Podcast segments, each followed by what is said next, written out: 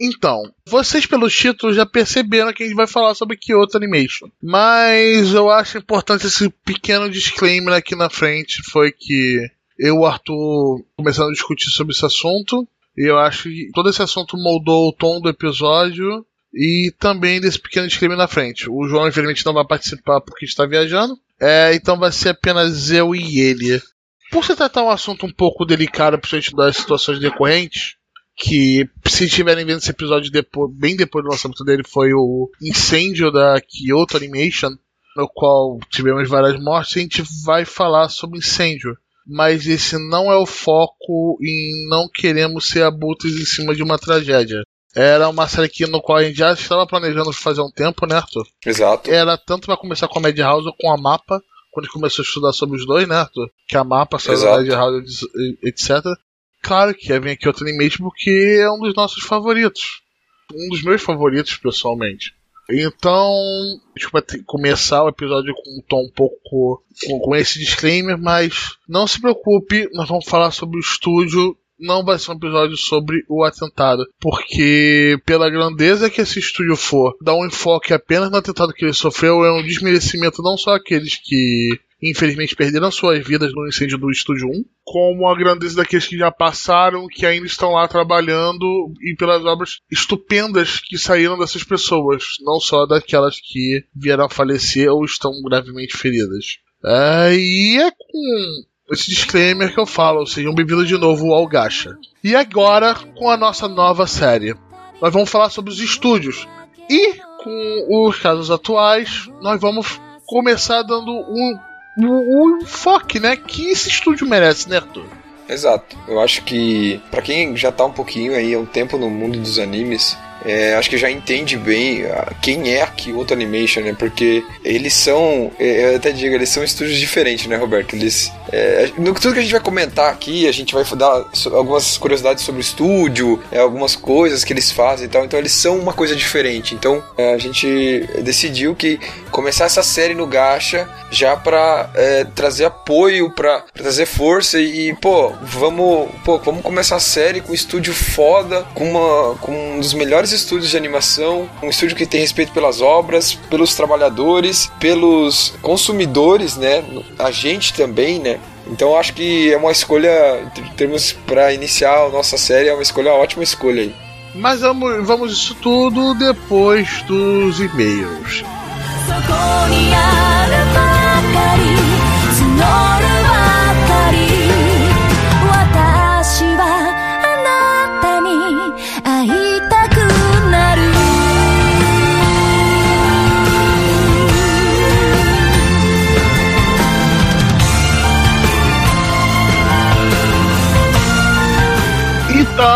Aqui de novo. E agora com reforço, porque vão ser comentário pra cacete. É muito comentário. Se você quiser manter o, o tom do episódio, você pode pular para. 51 minutos e 59 segundos.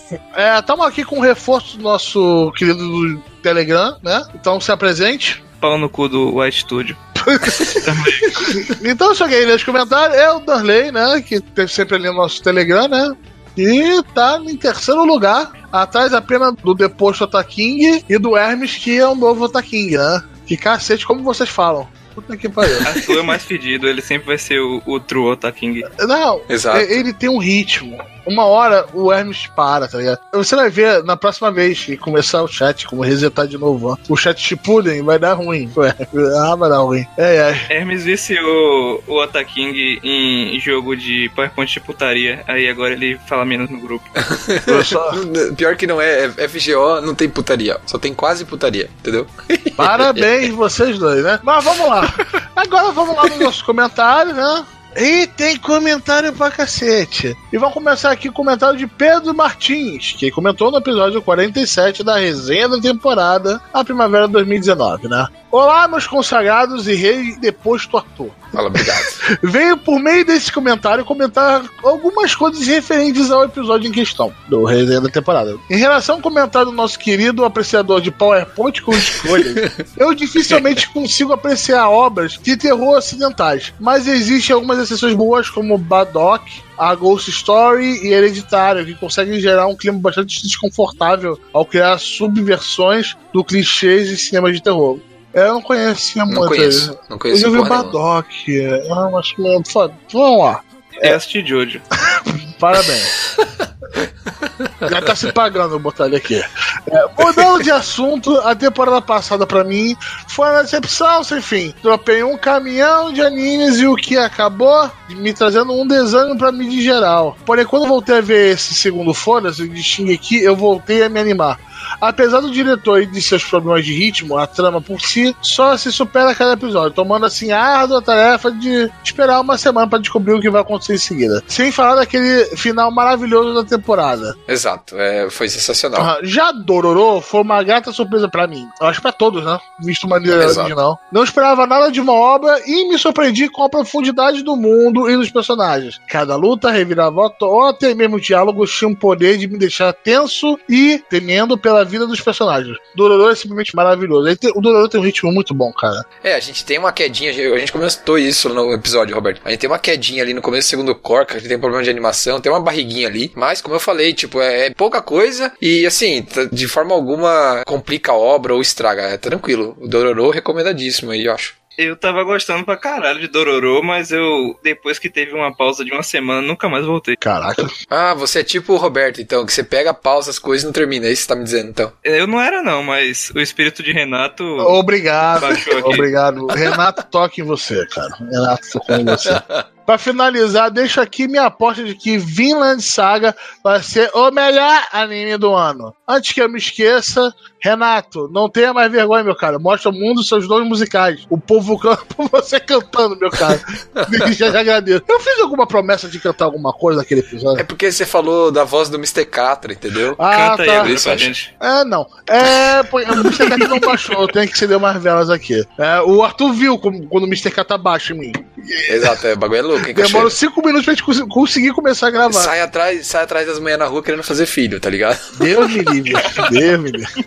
Agora vai o comentário do Hermes, meu querido Arthur. Comentário do Hermes no episódio 47, resenha da temporada de primavera 2019.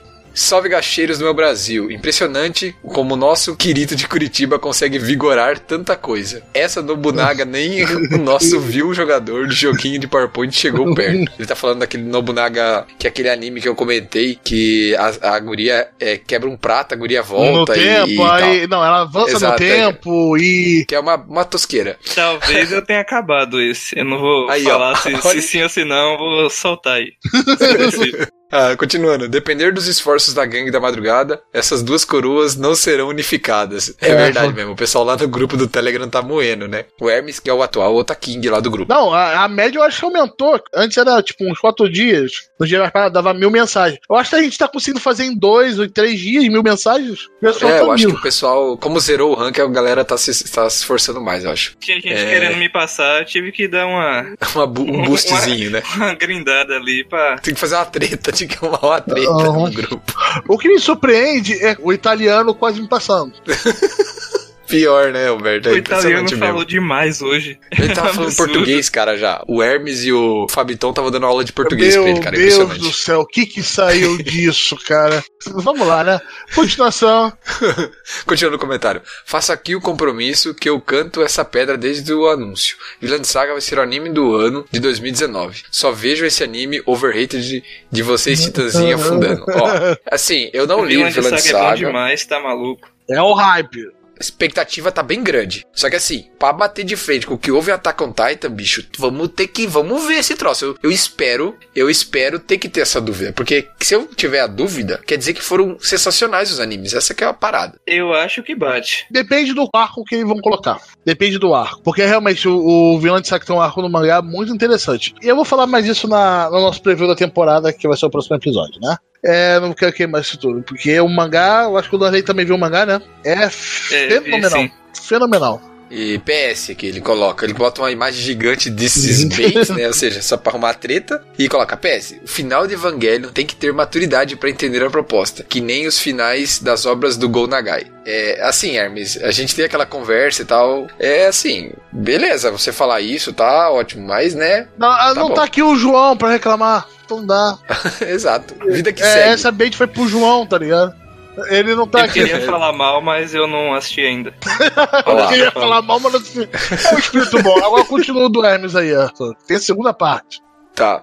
Esqueci de comentar sobre o Gundam. Esse Gundam Origin é bom para entrar nessa série clássica. O Gundam Wing seria um melhor ponto para ver os spin-offs. Os antes dele eram meio maluco. Gundam X, por exemplo. Ou os depois do Wing ainda bebem da fonte. O Gundam que o João se referiu é o Zex, que o Iero pilota também brevemente. É o Gundam Epion. Sim, sim. Isso. Gundam Wing é, é, no Gampla, né? Que é o Gundam Model Kit para você montar. É, ainda é o kit, são os kits mais vendidos nos Estados Unidos. Do Gundam Wing, nem dos Gundams novos. Sempre é, saiu um Gundam Wing novo, Perfect Grade, tá vendendo, porque tá no coraçãozinho Gundam Wing, né? É uma série clássica é muito legal para você ver os primeiros arquétipos, né? Que o Chad aparece meio que praticamente todas as, todas as histórias, né? É o cara vermelho com uma máscara, é, tanto que ele falou aí do, do Zex, que é o Shed do Wing. Mas uma história bem diferente. Mas realmente, esse Ganda é muito, muito, muito, muito legal. É, eu tô querendo ver mais Ganda pra falar mais sobre Ganda aqui no Gacha. E cada episódio que eu passo, eu tenho mais vontade de comprar aquele bonequinho do capeta. Que a gente até comentou ali no, no, no Telegram sobre essa parada. O pessoal tava mostrando lá e tal. Sim, sim, vendo os preços do Mercado Livre na Amazon. Exato, chorando sangue. agora, vamos lá. Para inaugurar tranquilo, antes de preparar pra porrada, Darley, você vai ler dois do Cavaleiro Morto. É, resposta do Cavaleiro Morto ao Hermes no episódio 41, Gacha Basics. É, o Arthur perdeu a discussão no Telegram e veio chorar aqui no podcast. Bom comentário. Eu não lembro o que foi, mas foi verdade. eu não lembro o que foi. Eu tô contando com você pra falar o que, que foi. Porque o Arthur pode distorcer a história Tá faltando uma linha ali, pô. Tá faltando uma linha ali. Vida longa. Vida longa, Sal. Izekai e Harem. Sal Aí, é ó. top, Izekai é top, Harem é top. E Sal Exato. não é Izekai. Izekai, exato. Sal não é Izekai, gente. Já, já falamos aqui. O, o autor falou que não é Isekai. O que, que o autor Vou mandar sabe? Pra, pra vocês. A obra, ponto. Exato, ele, ele que ele manda. Ele a obra, ele deve saber. Só. E no mesmo episódio ele fez o seguinte comentário: Ótimo podcast, principalmente para tirar dúvidas e explicar os termos. Lembrando que todas as classificações sofrem certa variação de acordo com a editora, autor ou estúdio. Então não existe uma definição correta. O único parâmetro confiável é que o Arthur normalmente está errado. Aí, ó. Viu? É isso aí, ó. É assim, ó. A gente traz informação e é tratado desse jeito aí, olha só. Depende, mas vamos continuar. No mais, vamos para algumas perguntas. Primeiro, Slice of Life aceita plot maior se desenvolvendo? Sim. Acho que sim. Sangatsu no Leon é, é isso, né? Você pode ter um plot maior e você ter o dia a dia daquela parada também. Você pode ter um Slice of Life dentro de um trabalho. Sendo que a maioria é colegial. Mas é, Body of Life e às vezes tem algumas coisas boas. Mesmo. Uhum. Tipo Sangatsu Life. E o segundo, Izekai não é exclusivamente uma viagem a outro mundo de fantasia, apesar de 99% deles serem. Temos alguns exemplos interessantes como Hataraku Mao-sama, onde o protagonista vai para o nosso mundo. Pode englobar também jornadas a mundos de não fantasia. Sim, sim, ma sim mas sim. teve uma viagem a algum mundo. Exato. Alguém é. saiu de um mundo alguém... e foi para outro alguém mundo. Alguém viajou nessa caralha. Sim, por isso que Sal não é Zekai. Querido, Exato. bota um VR e tá na cama dele. Exato. VR não é Zekai. Exato. Ex exatamente. Vai, próximo. E terceiro, como assim esquecer o hentai? Esse foi falha nossa mesmo.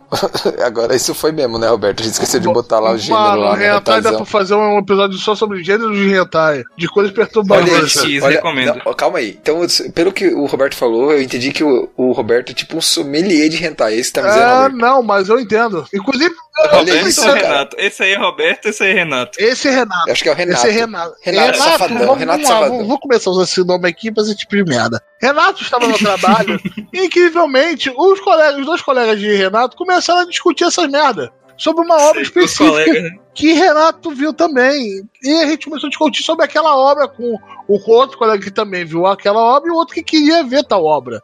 Entendeu? Que era uma obra muito boa, que é o Metamorfoses. Quem leu, leu uma obra recente que fez bastante barulho. Ela tem um outro nome que eu não me lembro, né? Mas boa sorte pra quem reconheceu. Mas, cara, Hentai faz parte sim da cultura e tem muita coisa sobre ele. Inclusive, tem muito mangaka que veio de Hentai e tem um mangaka bom em Hentai que eu acho um desperdício que eles continuarem lá. É, a gente já até comentou alguns estúdios que começaram como fazendo hentai, né? É, alguns estúdios, se não me engano, o Zero D começou lá atrás com esse tipo de obra, é, e outros estúdios vieram desse nicho, né? E agora fazem obras normais e tal. O desenhista, ou a desenhista, não sei, de Shokiki no Soma também fazia. Exato, e... o ilustrador, né? Isso. E os merdas que estão fazendo Arifureta também vieram. Você tá falando do estúdio ou do mangaka? Eu tô falando de Arifureta, que tem gente da staff que fazia hentai também. Eu acho que era Ah, então, é do Wes Reed. É que, é que a White Fox tá nesse projeto, mas provavelmente a White Fox tá fazendo ReZero 2 e tá só meio supervisionando, e quem tá fazendo é o Wes Reed. Uma curiosidade aqui, já que falando em hentai, é de mangaka,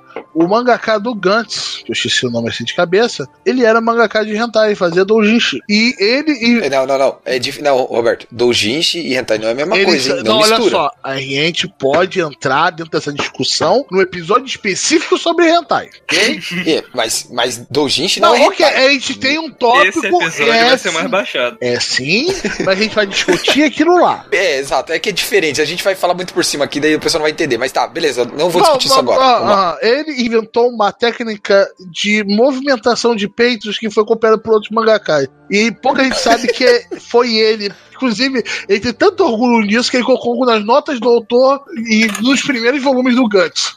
Então, parabéns.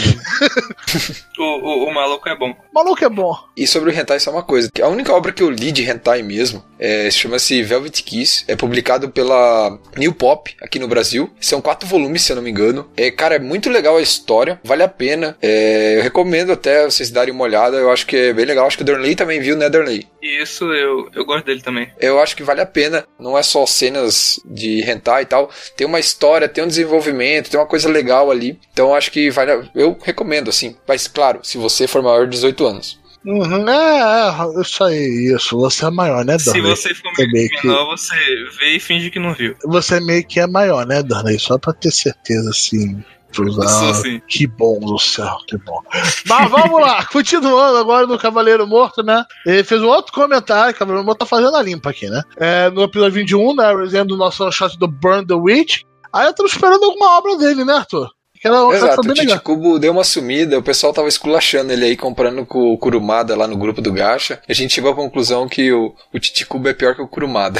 Puta merda, não, porra. No, no, é pelo tenso, menos eles são ruins iguais. Porra, é, mas assim, Kurumada... veja, o Kurumada pelo menos terminou, o, ti, o Titicubo mandou pro caralho, entendeu? Pelo menos isso aí. Essa foi a conclusão. Vamos lá, né? Vamos lá. O tempo passou até agora nada de uma série aparecer. Será, ah, tá falando disso. Será que foi a recepção foi fria? Não, a recepção até que foi boa. Acho que foi bom ver o De novo desenhando, que ele tem um traço muito legal quando ele quer. É, é uma coisa bem única dele e eu gostaria de ver umas coisas boas dele, né? Sobre o One Shot, eu vejo ele como spin-off de Bleach, mostrando como é a sociedade ocidental, trocando a roupagem e o nome da escritura. Eu discordo, né? Ó, ele pareceu mais isso do que uma simples homenagem com easter eggs. Ele pode ser muita coisa, né? Exato. Vídeo com comissão, né, Arthur? Como ele era uma coisa Exato. no one shot, como ele virou uma outra parada. Comissão a gente comentou no episódio especial, mudou muito, né? Tipo, mudou pra caralho, assim, tipo, a abordagem é muito diferente. Tanto que na, na série semanal, comissão ela tem, é bem mais carismática, tudo, e mudou bastante coisa. Então, assim, o Burn the Witch eu acho que tá na geladeira por culpa do cubo, sabe? Porque ele fez muita merda. Será cara. que, é, que é culpa isso, do tá cubo ou culpa dos editores que meio que não confiam muito mais nele, tá ligado? Então, culpa dele no final das contas, né? Entendeu? É, é culpa do editor, mas é culpa dele, é entendeu? É culpa dele, vamos lá, vamos continuar, né? E o Cavaleiro Morto de novo falou no nosso episódio 43 de Manhwas, que aqueles quadrinhos coreanos, né? Como a galera do Gacha sabe, sou bem suspeito para manhwas e afiliados. Atualmente estou lendo tantas obras do tipo que já comecei a me acostumar com os tropos diferentes desse tipo de obra. Para variar um pouco o tema do Gacha, vou sugerir para vocês algumas obras chinesas. Tales of the Demon Gods, Star Martial God Technique. Acho que a gente até falou sobre ele, né? Ou tava no, na lista. A gente citou, eu acho. Ah, é God ou foi God of Martial Arts que ele falou logo em seguida? É, foi um dos dois. Foi de Tails que vocês falaram. Tails. Foi o João chegou a comentar rápido quando vocês estavam falando de. É, quando vocês estavam falando das obras mesmo. Ah, sim. É. Apoteoses, Against the Gods, Quan Zi Gao Zhou, The King's Avatar é o mais próximo de um mangá. E Manguas, que ele falou aqui também. Miao Shou Jindan e João Leia Negima. Ele não vai ler Negima, cara. Ele não vai ler Negima. Isso não vai acontecer. Negima é o Shonen Partu, que gosta de, de harém e de um leite de leve, essas coisas. É um Shonen certo Partu. Então eu vou começar então. Aham, agora vai, vai lá, manda ver, Arthur.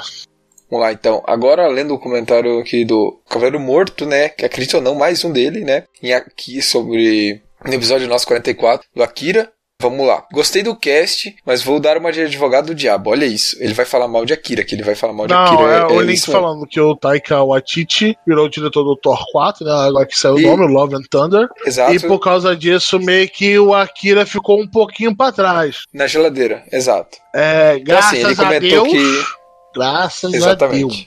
Amém. Aí ele começa. Gostei do cast, mas vou dar uma advogada do diabo. Filmes sobre animes mangás novel mais próximos à obra original, infelizmente, só veremos em live action japoneses. Como, por exemplo, Samurai X, Bleach, Full Metal Alchemist e outros. Cara, Samurai X é muito bom. Bleach foi legal. Full Metal é foi. Demais, daí, melhor que o anime. É, Full Metal foi sofrível. Principalmente por causa das cenas e tal, mas a, o plot foi legal, até melhoraram. Alita, eu só falo uma coisa.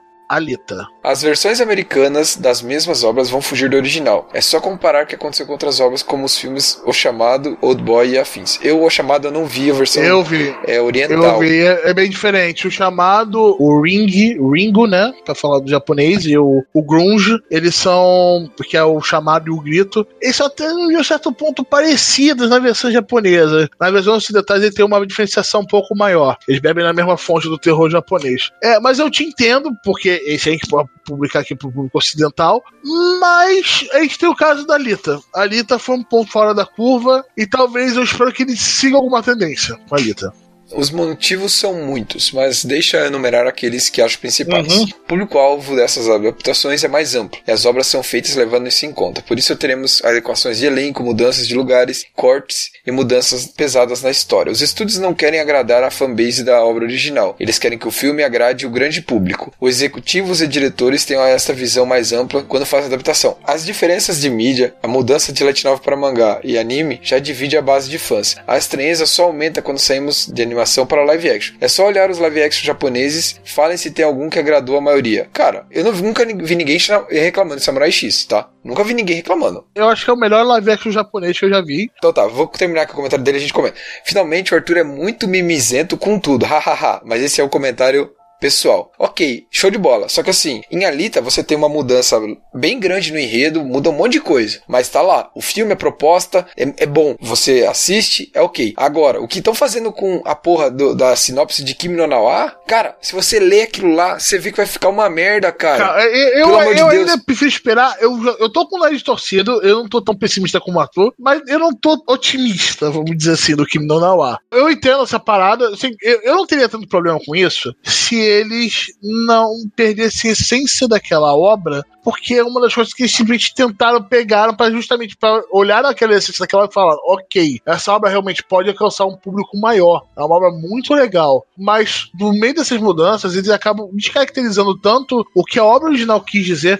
Vamos lá, o caso clássico, o Ghost of the Shell, que eles tinham respeito, tiveram respeito enorme para uma obra em um sentido, principalmente visual que o visual dele é excelente. Mas você perder todo o subtexto que tem no, no Ghost do Shell pra versão americana tão raso quanto uma, a água que caiu em cima da minha mesa aqui, é, é complicado, no mínimo. É complicado. Sim, é, é a questão aqui, é, Cavaleiro Morto. Não é questão de ser mimimi e tal. A questão é que, assim, as pessoas que viram acharam qualquer coisa. E Ghost in the Shell é muito mais que isso. Ghost in the Shell te faz pensar, te faz refletir e tal. Olha, por exemplo, você pega um filme que é ação. Por exemplo, pega Matrix. Matrix você pode analisar de vários pontos. Você pode pensar que é um filme de ação, beleza, beleza. Tal, e tem legal, um subtexto dele muito interessante. Exato, mas ele tem lá as camadas, você vai investigando, você vai refletindo, vai pensando. Ghost in the Shell não teve nada disso. Foi uma. Cara, assim, é sério, eu, eu saí ofendido do cinema. Eu saí ofendido do cinema quando eu vi aquilo. É sério. Eu tenho vergonha de Entendeu? pendurar o posto. Até Exato, é, é o trailer. O trailer é bom. Exato. É claro, porque os trailers são as cenas do filme e do anime. Os trailers é aquilo, é tirado. Todo, a maioria das cenas ali são cenas do Ghost in the Shell de 95 e do Standalone Complex. As cenas principais, entendeu? Por isso que é bom. Como nós dissemos, a ação do filme é boa, é bem feito, é bem animado, é bem caracterizado. Mas a história, a trama é muito ruim, é muito fraca. O diretor, o, o, roteiro pega você pela mão e fala, ó, isso aqui é assim, isso aqui é assim, isso aqui é assado. Não tem nada para você se questionar, para você refletir, para você pensar. É, pau no cu do gosto deixado. Não vamos nem falar mais nessa porra aqui. Pronto, acabou, acabou, acabou. Acabou essa bosta. Ó, faço comentário, Cavaleiro Morto. Vamos falar de MTG, decide me manifestar. Ele falou um episódio 45 com o Gacha News, né? Já falou da porra, o nome da vez tá aqui, no Magic. Roberto, quando tem... Olha, me chama de Roberto, não Renato. Muito obrigado. É, faz... Coitado, velho. O cara errando num comentário assim.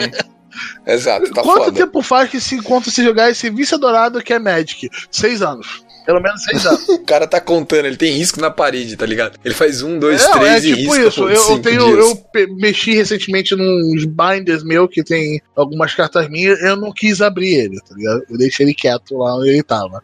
Vamos lá. Vou ter que discordar de alguns pontos. MTG cresce ano após ano, é o queridinho da Hasbro e uma de suas brands mais queridas. Em termos de jogo, MTG está mais ativo do que nunca, tendo recebido o cuidado maior da parte do background, desde Battle of Zendikar. Como escritores famosos, trabalhando nas histórias e voltando a ter seus romances publicados. Ano passado saiu uma obra do Brandon sendo ambientada e em está disponível gratuitamente no site dele. Sim, ok. Mandou aqui o link da, do Magic, é magic.wizard.com barra em barra history, tem mais história, mas teve uma queda de público. Isso é ruim. Isso é o público meio que está envelhecendo. E a renovação de, dos públicos mais novos é meio complicada. É, algumas decisões da, da própria Wizard foram questionáveis.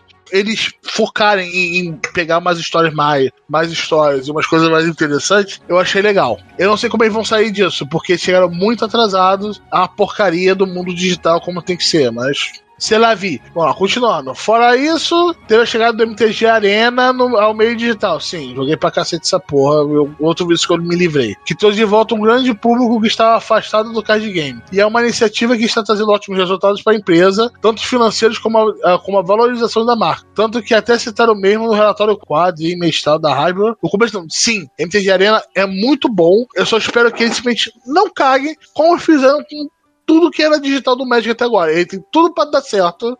É. Eu só quero que ele dê certo. Eu, eu gosto bastante do MTG Arena, apesar de não jogar mais ele. Então o MTG Arena vai virar tipo Yu-Gi-Oh! É isso que tá é, dizendo, então. É tipo Yu-Gi-Oh! que saiu pra celular, que todo mundo joga aquela porra, conheço. Aham, uhum, tá É tipo isso, você vai lá, você compra suas cartinhas, você pode gastar seu dinheiro real naquela parada, você tem suas cartas, você monta seus decks, você luta com pessoas aleatórias, você tem missão, você consegue gold, você compra mais booster. E.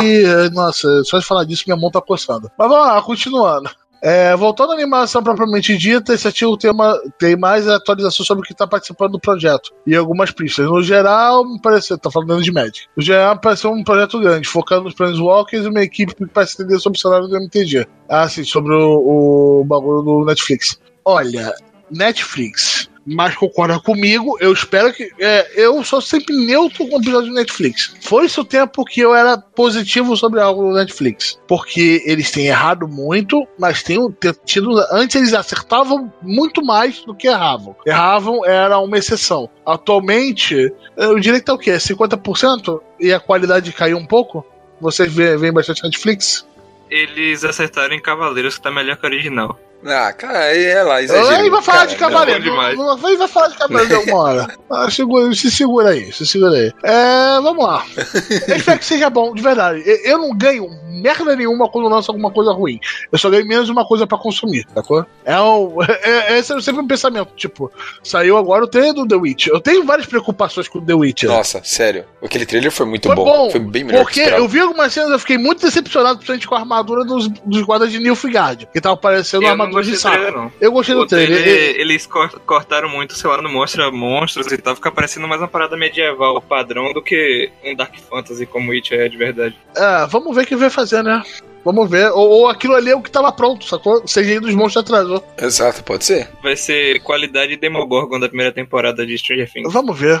Olha, vai ser tão ruim se for o Demogorgon, porque eu tava esperando uma coisa pior. Mas vamos lá. o Câmara Morco de novo. Caraca, velho, você comentou quantas vezes aqui, cara? Vamos lá, calma aí. Uma, duas, três, quatro, cinco, seis, sete, oito.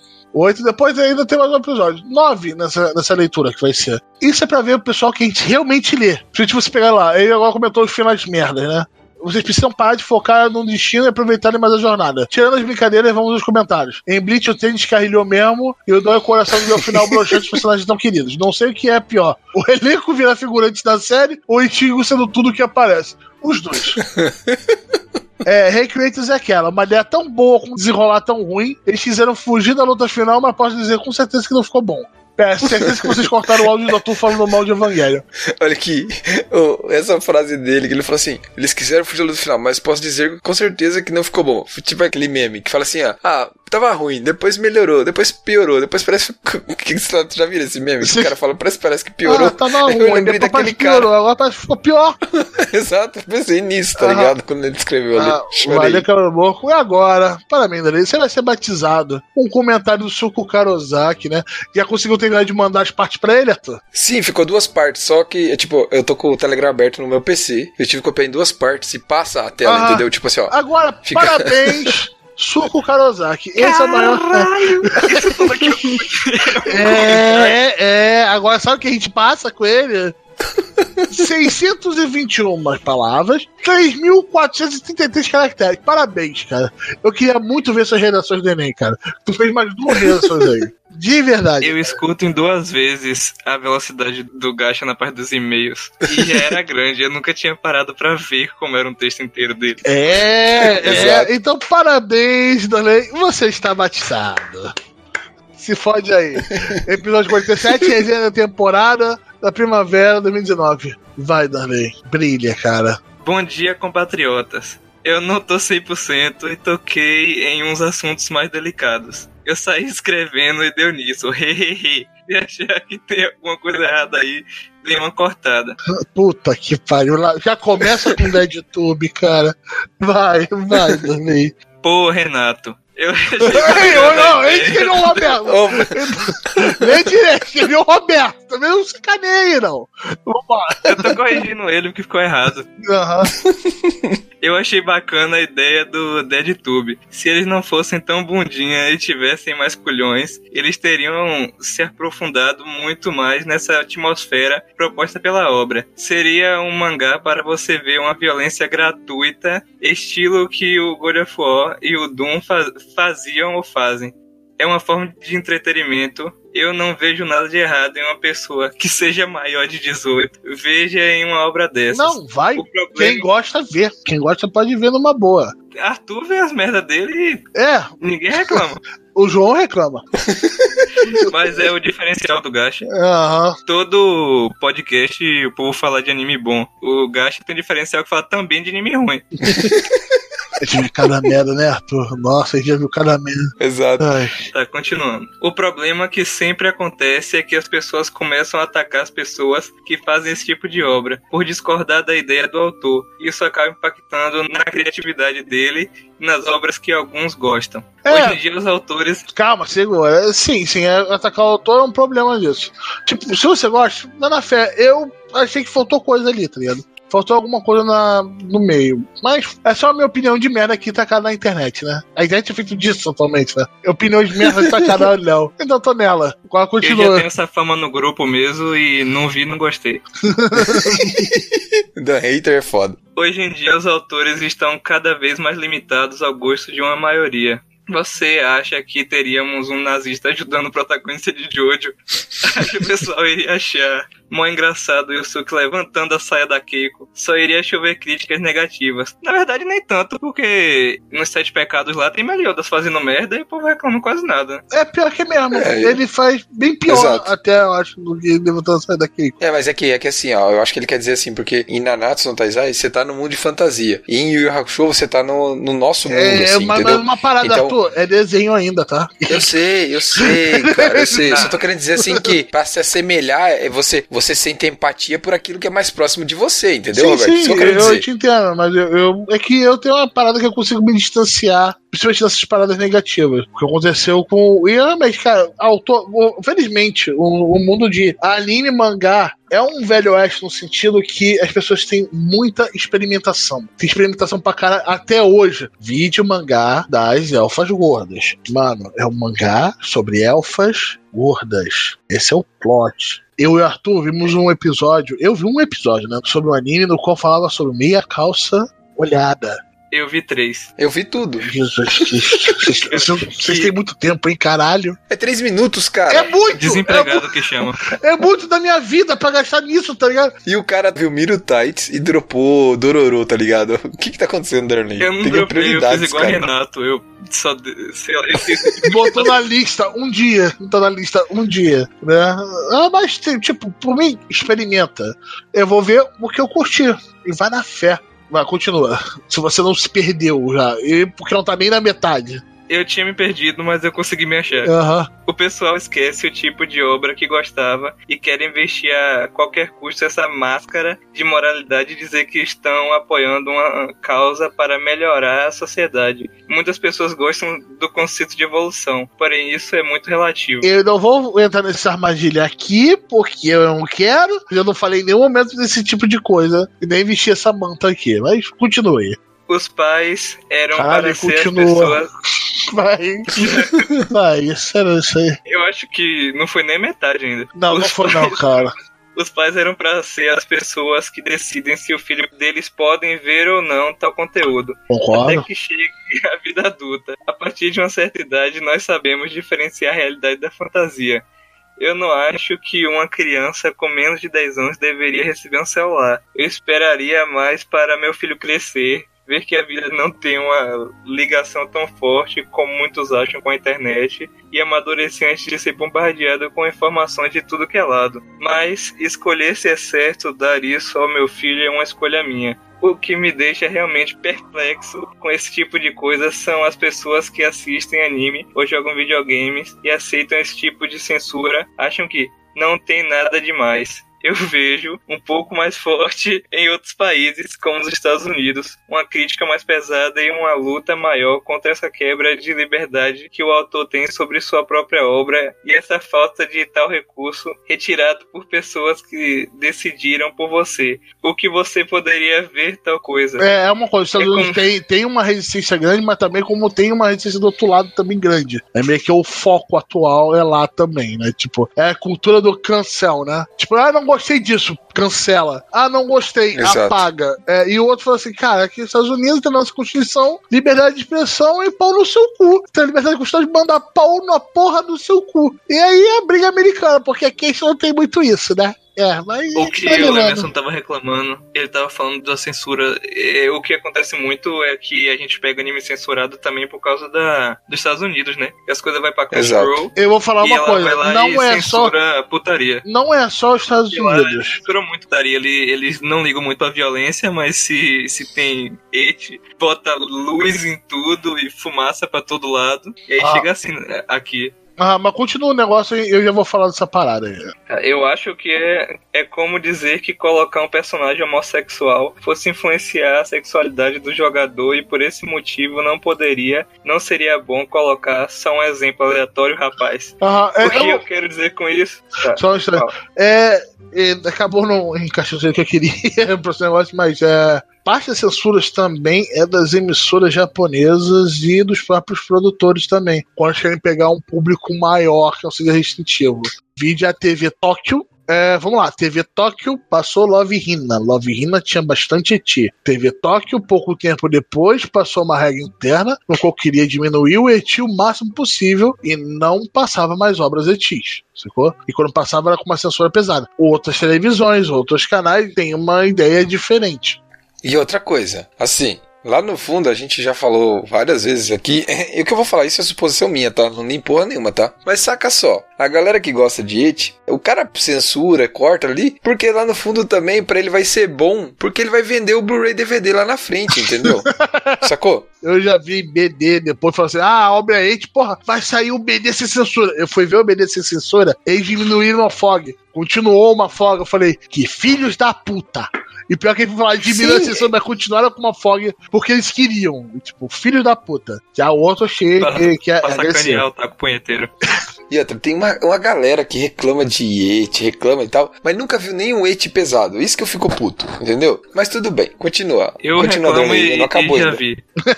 tá. Não, mas você tem propriedade para reclamar, entendeu? Isso que eu quero dizer. Tá. O que eu quero dizer com isso? O que eu quero dizer é, é só um monte de pessoas que nunca viram anime jogar um game e que acham que jogar um jogo vai fazer você querer matar alguém. Esse tipo de coisa não deveria ser aceito de forma nenhuma. Um pau no cu dessas pessoas. Ah. Exato. Continuando. Cheguei no último parágrafo, finalmente. Parabéns, calma aí. Uma palminha, Arthur. Parabéns, Darley. Megumi Igarashi, uma artista japonesa, já foi presa várias vezes por fazer obras que tinham a forma da parte íntima dela é dado como crime qualquer coisa que contenha pornografia sem censura genitália. Sim, no Japão coisa... é, é, é, proibido pornografia.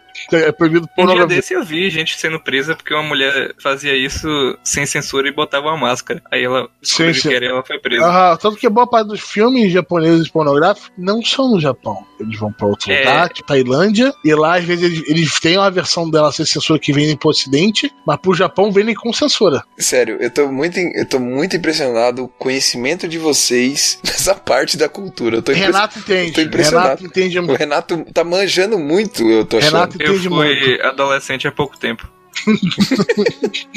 é, uma coisa que é totalmente normal para nós tem uma abordagem diferente no Japão. Essa para eles é a forma civilizada e natural das coisas, e essa é uma das formas que muitos artistas acham para ir contra a censura. Muitos fazem de forma mais escondida, já Megumi faz de uma forma mais extrema. Parece que uns querem ir contra a censura e obter liberdade em prol da arte, enquanto outros estão apenas aceitando. Boa noite, queridos compatriotas. Finalmente, acabou. uh, agora, pessoal, vocês entenderam por que a gente chama alguém às vezes para ler o comentário com a gente. É que a gente não quer ler o comentário inteiro do Sukarozaki, quer ver os outros passarem, porque a gente passa várias vezes, né? Meu berg do céu, pra que esse TCC tudo? Ele quis escrever, mano. Escreve, a gente lê. Vai na fé, cara. Vai na fé. É, o Ale, que também tá lá no nosso grupo do Gacha, comentou no episódio 44, Akira. Vamos lá, ele começa assim: Pessoal, o episódio magnífico. Akira é demais. Se vocês fizeram um programa muito à altura dele. Aqui eu quero até pontuar. É, eu e o Roberto, né, Roberto? Eu vou, vou revelar aqui porque a gente não tem por que esconder isso nossos ouvintes. Quando a gente terminou o, o, programa, a gente ficou com aquela sensação que poderia ter feito mais, né, Roberto? A gente, a gente queria ter entregue a coisa, o, o melhor para você, assim. A gente achou que a gente poderia ter feito mais, a gente ficou com aquele sentimento de não ter transmitido tudo que a gente queria. E ver esse comentário do Ale ajuda a gente a nos acalmar um pouco. Né, sim, é, a gente, não é só com aquele episódio, a gente sentiu isso com outros episódios. Sim, exato. Tipo, porra, esse que vai sair agora, não sei se esse comentário vai sair agora, eu já pensei em tantas aberturas diferentes daquela que eu falei, Arthur, mas tantas no mesmo dia. Eu falei, cara, será que aquela foi a melhor forma de eu ter falado? Pô, poderia ter falado aquilo, poderia ter falado aquilo. Não, dá tempo de mudar ainda, dá tempo de é, mudar. mas não, aquilo que aconteceu, aquilo que aconteceu, tá ligado? Isso aqui eu tava até no outro dia porque eu não queria estar com aquele clima lá, de maneira nenhuma. O Darnley aqui tá escutando na, na leitura de comentários, tá fazendo com a gente, ele nem sabe o tema do próximo programa. Vai saber. Pelo ele tá que aqui... o Renato falou, eu talvez imagine. É, eu imaginei, pô, ele também não é tão burro, né?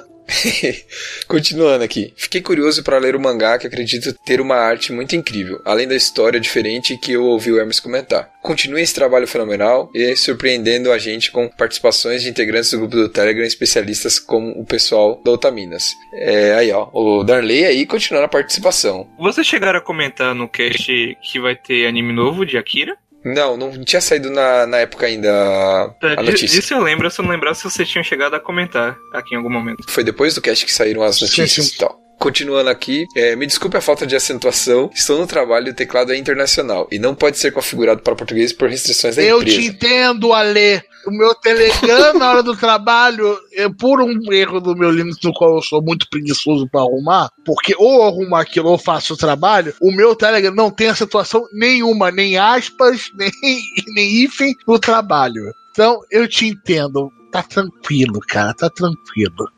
Aí o Ale comentou aqui, olha que lazarento, o que, que ele lembrou. PS, Arthur deixou de responder os comentários no site? Estamos de olho. é que eu falei há um tempo atrás que eu ia responder, mas, gente, não dá. Olha o tanto de comentário que tem pra ler. Não tem como. Você tá louco, eu vou ficar cinco dias pra responder tudo isso no, não, no eu site. espero que isso saia no mesmo episódio, tá ligado? Eu não sei se isso vai sair. tanto tempo que o Arthur falou que foi mais ou menos quando o grupo do Telegram foi criado. O grupo do Telegram já tem mais de um ano.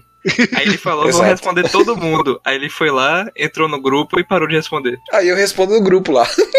É, é. Então entre no grupo do Telegram, né? Cara, eu, eu realmente nem sei se esse, esses comentários vão saber o episódio que a gente tá. De tanto comentário que tá sendo, né? Não, falta só três. Vai lá.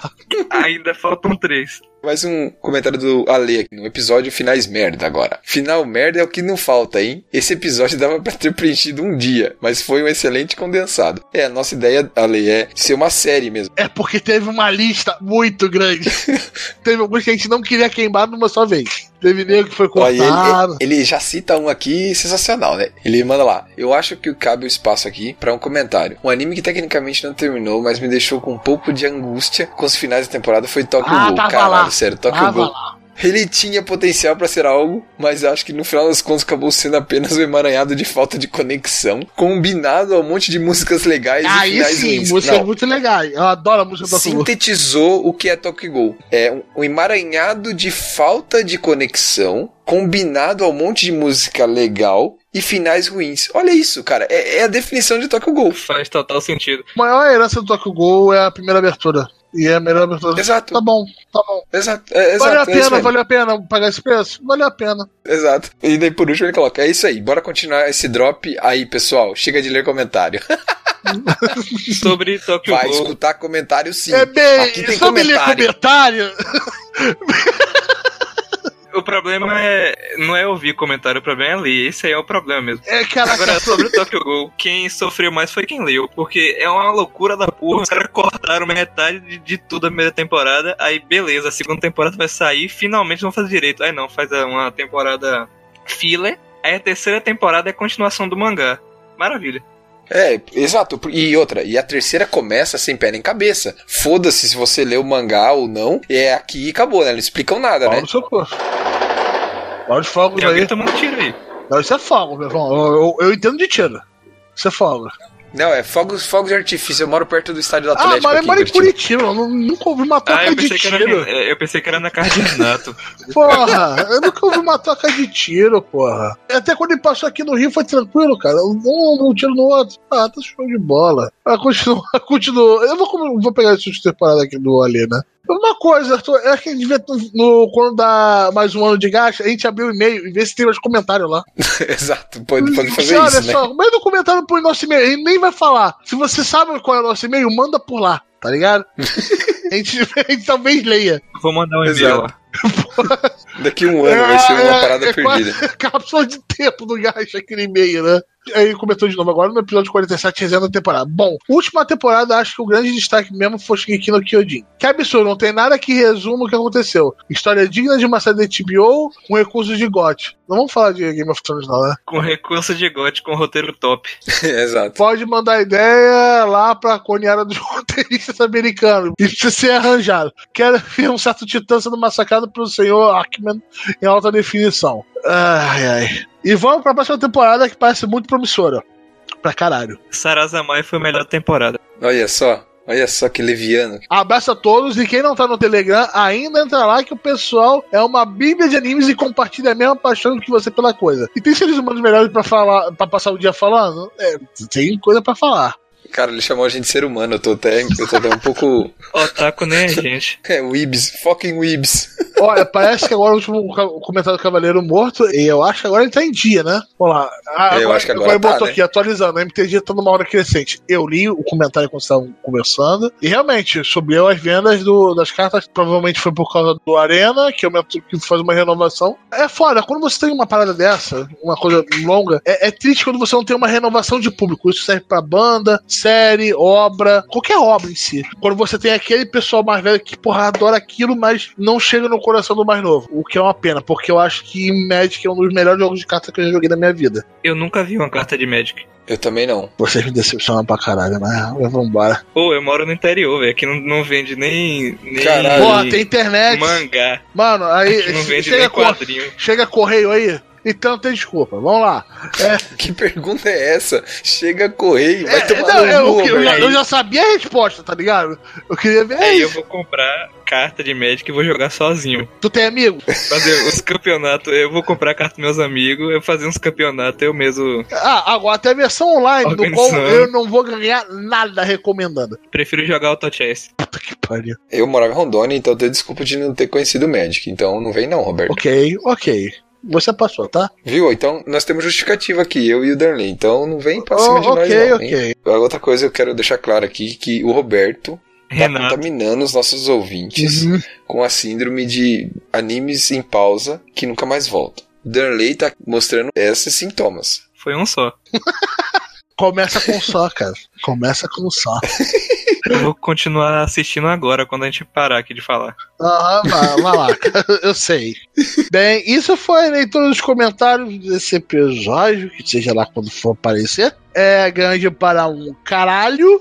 Mas botamos. That's what she said. Mas botamos tudo em dia. Dá pra, dá pra fazer dois dias numa boa nisso aqui, Arthur. Numa boa mesmo. Dá, César que Então, se vai ser cortado ou não, foi cortado ou não, isso é com o Will. Agora tá na mão dele, né? Então, se você Exato. quer mandar comentário, vai lá no gacha.com.br. Chega lá, comenta, não importa você, se você leu até aqui, né? É, você viu que você podem comentar em episódio antigo que a gente vai ler, pode comentar qualquer merda que a gente vai ler. Só não tenta sacanear a gente, senão a gente bane. É só isso. E, se for comentário do, do Emerson, a gente chama o ouvinte pra ler, pra sofrer. Ou a gente lê na, na leitura dinâmica, tá ligado? As comentários do Hermes tá sempre lá. Não só do Hermes, né? Do Sul Kawasaki também. Os dois disputam bem quem faz os Bíblias, né? Não tem disputa, não. Não, o... Eu, é, é, muito o Emerson, mais. O Emerson tá no top. 600 e poucas palavras, superou o antigo Astrea de 500. Então, parabéns. Uma subida considerável. Arthur pediu pra eu mandar um desse aí, viu? Talvez eu É, tem que mandar mesmo. Tem, tem que, mandar comentário. Pedi, falei pro Darley, porque ele tá pistolinha aí, que ele tá putinho com um anime aí que tá muito bom. Ah, tomando cu, Ele tá, tá puto, tá puto. Eu falei, cara, faz o seguinte: eu não entendo, eu não leio o mangá e não leio a Net 9. Manda um comentário pra eu ler no review da temporada, que vai ser aquele negócio que eu quero aquela bíblia, sabe? Pra descer a lenha. É, exatamente, isso é uma parte legal do, do pra caralho desse podcast. Eu gosto muito da parte de comentário. Apesar de falar mal dos comentários, a gente adora. Então, por favor, não pare de mandar. Que é legal pra caralho. Escuto sempre em 2x, claro. Filha da puta. Entra no nosso grupo do Telegram, que vai ter um link na show notes. Vai no nosso site, comenta o nosso e-mail. Se você sabe o nosso e-mail, manda um negócio lá pra Cápsula do Tempo, que um dia a gente vai ler. Um dia eu prometo. gmail.com Não fala, o Will censura. Só quem conhece a parada. Só pra quem conhece a parada. Não vou nem falar mais.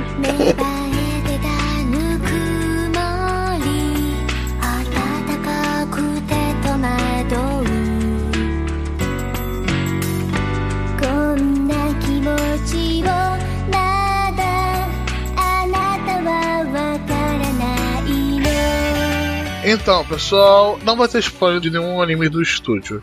Vamos começar com a história, Arthur? Você que estudou bastante da, da, Kyoto, eu que sou um grande fã das animações da Kyoto. O João, por estar aqui em memória falando que não gosta das animações da Kyoto, são bonitas, mas não é do estilo dele, né? Exato. Mas vamos lá, o que foi a Kyoto? Vamos falar desse casal, né? Que começou toda essa parada a Kyoto Animation ela surgiu em 1981. Quer dizer, a Kyoto Animation não, né, Roberto? Foi a Kyoto Anime Studio que surgiu em 81, né? A Yoko Hata trabalhava na Mush Production, né? E ela entrou lá em 1970 por ali. Ela trabalhou um tempo lá e ela se casou com Hideaki Hata. A Yoko saiu da Mush em 81, foi morar com seu esposo, eles eram recém-casados, com Hideaki em Kyoto e fundaram a Kyoto Anime Studio Então, esse, esse primeiro estúdio deles, é, eles começaram contratando pouca gente ali e tal, que era um, um estúdio que prestava serviço para estúdios grandes na época. Então, ele, ele, era aquele, aquele estúdio que fazia animação, fazia arte para outros estúdios. Ele era como se fosse uma subsidiária, um terceirizado. É terceirizadozão. Aquele terceirizadozão que eu sei que tem pessoa que trabalha com isso. Eu já fui terceirizado de uma empresa muito grande de computadores. E começa com D e termina com L. Se alguém pegou, pegou, tá ligado?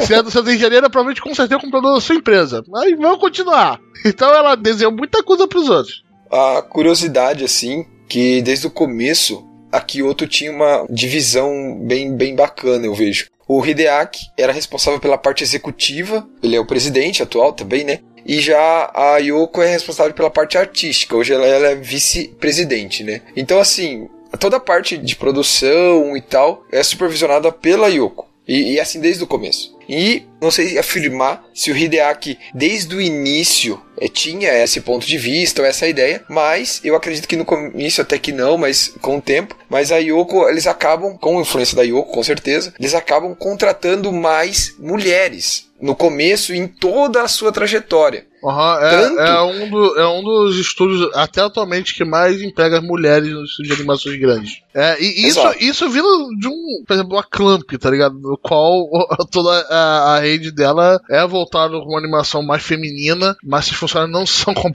quase femininos. É diferente da Kyoto Animation, no qual você vê vídeos do exercício do cara, de, do estúdio, os próprios nomes do, do, dos autores. É, são, tem muita mulher trabalhando lá. É uma pequena curiosidade. Provavelmente a, a diretora criativa resolveu falar, pegar gente com uma visão um pouco mais feminina e dela pra tentar dar uma mudada em algumas, em algumas ideias, né?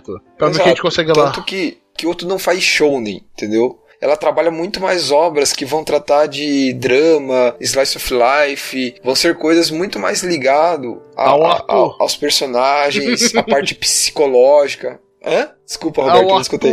Eu falei, eu... Aquelas obras um pouco mais diferentes do circuito shonen tradicional. Isso. Daí então, durante esse período de 81 até 85, ali um pouco antes, eles fizeram, eles estavam prestando serviço para vários estúdios e tal. Então eles trabalharam em SDF Macross e Time Bokan que, que, são os mais conhecidos assim nessa época que eles trabalharam. É, daí em 85 eles decidem criar o estúdio, então nasce em 85 a Kyoto Animation, então nasce daí um estúdio de animes mesmo. Uma coisa mais autossuficiente, no qual ela vai mesmo publicar suas obras. Ela sai de um, de um estado um pouco, ok, eu vou ajudar esse grande estúdio para eu vou ser um estúdio que eu vou produzir algumas obras. Eu vou ser um estúdio, não vou só Isso. apenas ajudar os outros. Como eles decidem crescer e se tornar um estúdio de anime mesmo, então eles começam a contratar mais pessoal, contrata mangaka, contrata diretor, roteirista, né? Começa a encher, né? Aumentar a empresa e sempre com aquela ideia que eles têm preferência pelo, pela mão de obra feminina, porque nessa época ainda continua isso, até hoje, isso, isso é até hoje. É, é cultural da própria empresa, né? Só que infelizmente não consegui ver nenhuma declaração explícita da da, Kyoto Animation porque ela prefere esse tipo de coisa, mas Bem, tá funcionando bem pra ela, tá ótimo. Vai na fé, pô. Exato. Continue mandando as coisas do jeito que ela faz. Daí depois dessa mudança, então, daí eles passaram, eles participaram também de algumas obras bem grandes, que acho que todo mundo aqui já ouviu falar, né? Então eles participaram de Neo Genesis Evangelion, participaram de Akira, participaram de Poco Ross, Kid Grade, e eles fizeram um filme do Inuyasha, eu sei que eles fizeram o filme, eu não sei se eles participaram da série original. Creio que não, creio que não. Eu não me lembro deles virem acreditados no, no, no Yacht. Eu sei que um filme eles fizeram, tá? E tem Shimuyo também eles participaram, tá? Daí com isso, então. É... Depois de comer a beirada, pegando um know-how ali, um know-how aqui, né? Que não são bobos Isso, nem né? nada. Vai, vai, pegando jeitinho, né, Roberto? Aham. Uhum. Eles, então, em 87, eles lançam é uma coprodução, um anime, o primeiro anime deles, animes de 15 minutos, se não me engano, o Zillion, que é uma coprodução com o estúdio Tatsunoko. Esse anime tem até no YouTube, eu acho, se vocês procurarem aí. Então, o primeiro anime deles foi uma coprodução com o Tatsunoko. Eu conheci a Tatsunoko, ator, num jogo de Wii, pra ter ideia. Eu não conhecia ela, é que ela não é tão famosa aqui, tá ligado? Mas as coisas da, da Tatsunoko, ela tem cara de coisas da Tatsunoko. É impressionante, cara. É, é característica mesmo, né? Sim, sim, aqueles heróis. Parece tipo Super Sentai em formato de anime, sacou? Com um, um quê especial deles, vai? Aí eles continuaram com parcerias e tal. E daí em 2003, eles tiveram o primeiro, o lançamento do primeiro anime 100% Kyoto Animation. Que foi, foi o Fullmetal Panic Fumofu. Que ele, é, o presidente da Tatsunoko ainda deu um helps ali, tipo, ó, vai o caminho das pedras é por aqui e tal e tal. Então, em 2003, a Kyoto entra em voo pleno. Essa é a minha estreia. Eu cheguei aqui e, Exato. e, e fora que esse foi Metal Panic, é uma continuação da primeira versão feita em 2002. Ou seja, eles já pegaram um, um trabalho que um outro estúdio já estava andando. O que também é uma responsa. Porque a gente viu nas temporadas Exato. atuais que fazer isso, pegar um estúdio diferente, pode dar uma merda sensacional. One Punch Man 2. Decepção. Então, assim, pegaram o barco andando e foram bem. Eles foram bem. Daí, com isso, dá pra gente dizer que a Kyoto, no ritmo dela, isso é importante, é que o ritmo de lançamento de obras da Kyoto Animation, comparado com estúdios grandes. Ah, Arthur, você tá falando que a Kyoto Animation é grande. Não, ela é um estúdio grande, mas ela não é tipo do tamanho, por exemplo, da A1 Pictures, entendeu? Que lança dois, três animes por temporada, quatro, cinco animes num ano, entendeu? Quem acompanha não... o gasto de temporada, nossos reviews e previews, a gente costuma falar bastante da, dos lançamentos e comenta bastante sobre o estúdio, falando tipo, olha, o estúdio tal tá pegando quatro animes essa temporada. Algum vai sofrer. Algum vai sofrer. Exato. A gente começa a fazer nossos bolões, tipo, qual que vai quebrar e qual que vai sair um pouco melhor.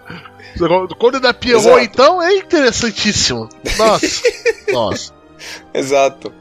Então, assim, o que eu quero dizer assim, é que a Keynote Animation acaba, é, dá para afirmar que ela prefere a qualidade do que a quantidade. Eu acho que isso é uma afirmação bem tranquila de se fazer. Eu acho que qualquer pessoa que vê dois, três animes da Kyoto Animation e vê uma, uma temporada de anime vai entender isso, porque os cuidados que a obra deles têm é, é, é, é absurdo, é ímpar, né? é ímpar o que ela faz com o cuidado das obras dela mesmo. É, principalmente essa safra mais recente, Arthur, no qual a gente teve, quem vai falar teve coisas fenomenais, tão bem acabadas, até as coisas um pouco mais simples, como Kobayashi-san, tem os detalhezinhos das linhas em volta dos personagens, tem um toque diferentezinho, é, é, é bem feitinho, é tudo ultra polido, sacou? Até séries que eu dropei, tipo Tsurune, no qual da temporada ele era magistralmente bem feito, com um excelente roteiro, só que eu não tava no clima com ele, não me animou em alguns pontos, eu acabei deixando pra lá. É, até as coisas que eu não gosto dela, eu consigo ver um grande valor nela. Um enorme valor nela.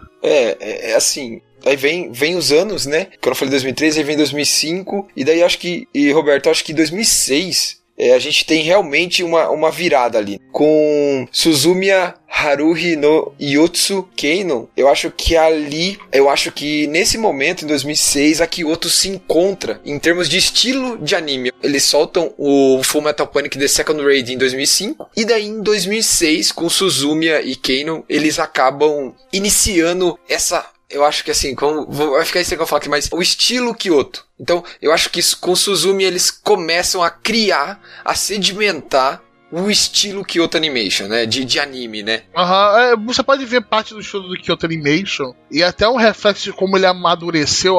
eu vou falar a partir do Suzumiya. O Suzumiya Haruhi no Yutsu era uma light novel, então esse ano ainda foi mais importante por outras questões com light novel. É, o estilo, se você pegar qualquer coisa da Suzumiya Haruhi que vai ser do estilo da Kyoto Animation, que ela fez a animação, você vai ver esses olhares moe, esses olhos enormes, bem característicos da Kyoto Animation. Que transmitem sentimento, é aquele olhar, né, que, que busca transmitir o sentimento, né? Aham, sim. É, é, é, bem característico, é, é, difícil explicar com palavras, é, mas é, é um olho um pouco maior do que o, o normal em alguma coisa, você vê isso também nas suas animações subsequentes, como em Clanad. Em Ryoka, em.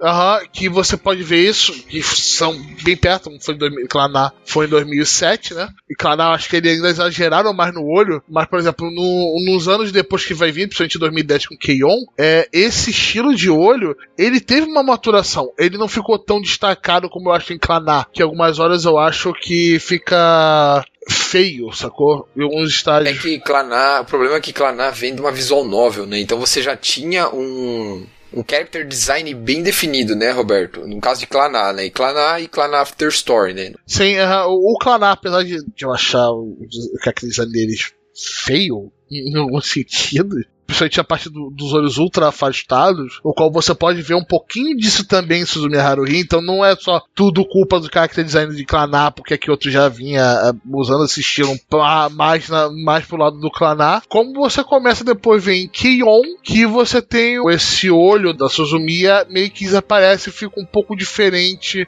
fica um pouco mais proporcional, mas mesmo assim é, é, ainda é o olho, ainda tem aquele estilo mais fofo que era Kyoto Animation. Exato, eu acho que o Keion, ele chega quase no Moi ali, né? A gente, ele é Moi, ele, ele é tá Moi, bem, ele é Moi. É, bem Moi, né? Tipo, ele, ele, ele passa ali, ele deixa de ser fofinho, né, kawaii que a gente fala, e passa a ser Moi, né? Keion é amor, não é? é sim, eu adoro Keion, eu adoro Keion. Eu amo esse anime de música, é um dos meus favoritos da Kyoto Animation. E quando ele não tá tocando música, é basicamente uma garotinha fazendo coisas de garotas colegiais no chat, uma sacaneando um pouquinho a outra. Eu, aí no final eu comecei a gostar dessa parte, antes eu não gostava. Eu esperava a parte de música, que eu tava numa época, eu tava frito por anime de música, então eu devorava tudo de música que tinha na minha frente. Então eu vi Keion, falei, porra, as animações de música do Keion são sensacionais. Tanto que às vezes até eles evitam mostrar. Eles têm uns truquezinhos safados também. Eu sei que, ah, vamos tocar música, não mostra as mãos, não mostra as teclas, etc. Porque são onde precisa de um, de um foco maior da animação e, animação, é, justamente a parada mais cara. Mas voltando de novo um pouquinho uns anos, que a gente acabou se adiantando um pouco no Keion, para falar dos visuais, e a partir de Keion, o visual fica um visual bem mais maduro, com bem menos erros da própria Kyoto Animation, bem mais equilibrado, e para mim, é, é, eu, não, eu não tô lembrado de um feio que nem Clanar, né? E, inclusive ela eleva a barra no nível absurdo depois de 2010. Mas voltando um pouquinho, eu creio que com essa pegada da light novel que ela teve com o Suzumi Haruhi no Yutsu, pra quem conhecia na época, era um grande estouro de light novel. E eu, eu acho incrível não ter tido os outros livros, porque a dissolução de Suzumi Haruhi era só o primeiro livro, se não me engano. Tinha outros. E eu fiquei muito ansioso para ver os outros, apesar de eu não ter gostado tanto assim de Suzumi Haruhi. Mas acabou nunca rolando. Uma pena. É, ela começou em 2009, junto com o Keion, né? O prêmio de Light Novels e Mangá. E ela abriu sua própria editora. Exatamente. É, a Kyoto Animation, é, eu acho que uma forma de. Fil... Eu vou até usar essa palavra, infiltrar a quantidade de obras que tem no mercado e para eles verem o que vão fazer. Então isso já mostra como eles vão abordar o mercado. Então eles criam uma editora que vai fazer publicação de light novels e mangás. Todo ano eles dão prêmios. Aí eles dão prêmio, ah, melhor roteiro, melhor ilustração, tudo. Eles, tem várias premiações. Daí com isso, aí então a gente saiu em 2006 com Suzumiya, daí em 2007 a gente teve Clanar, baseado na visual novel, 2008 com Clan After Story, daí em 2009, como o Roberto colocou, cria-se a editora da Kyoto Animation, que é a Kei Ezuma Bunko, tem-se a continuação de Suzumiya e Keion. Em 2009. Aham, uhum. isso são é coisas que mais marcaram. Tem também Luke Star, teve outra parte do Fullmetal Panic. Mas. Isso. O Mais Luke Star também foi outra coisa. Você pode ver o, o olho meio esquisito dela. E, e, tem gente que ama, detesta.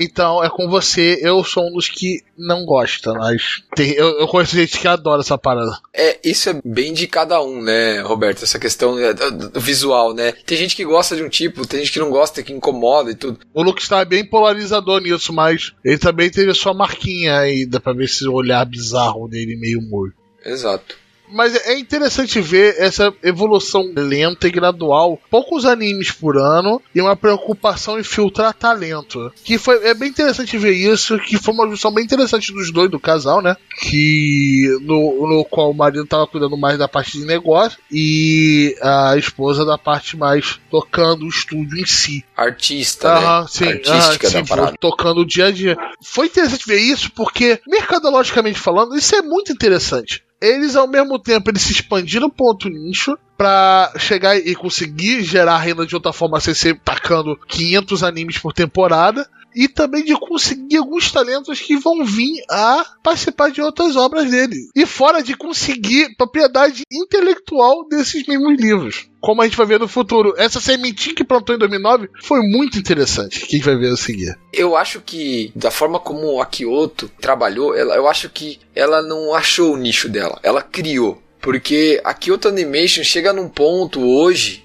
que assim, eu não tenho por que mentir para você e, e, nem para nenhum dos nossos ouvintes. Mas assim, quando eu vejo que é um anime da Kyoto Animation, eu vejo. Eu, tipo, eu, eu, eu não, não vejo sinopse, não preciso ver nada. Eu só assisto. Porque eu sei que vai ser uma coisa foda. Ah, você foi assim, tipo, no mínimo vai ser bem acima da média. No mínimo, tipo assim, eu tô falando Sim, exatamente. tá ligado? É, até, por exemplo, a gente vai chegar a falar alguns, tipo, Tamako Market, que para mim era tipo ah, um dos sucessores do Keion que eu não conseguia assistir, mesmo gostando muito de Keion, que eu tenho nada a ver com.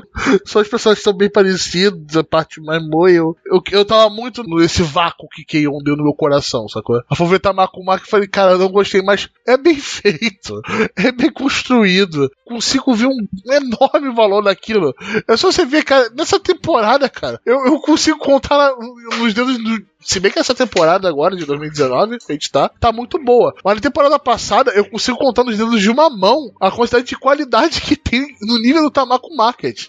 E muitos não chegam perto, alguns estão um pouco abaixo. É, então, é, então a gente sabe que no mínimo vai ser acima da média. É justamente para esse foco em qualidade, que a parte artística deles são sensacionais. O uso de CGI deles é com muito bom gosto, tanto pra, na composição de cenas, não só aquele CGI feioso, sacou? Às vezes elas erram a mão, né? Mas fica, no geral, mais de 90% das vezes, principalmente no, de, da, da época, do, um pouco antes do Koino Katachi, eles acertaram muito bem.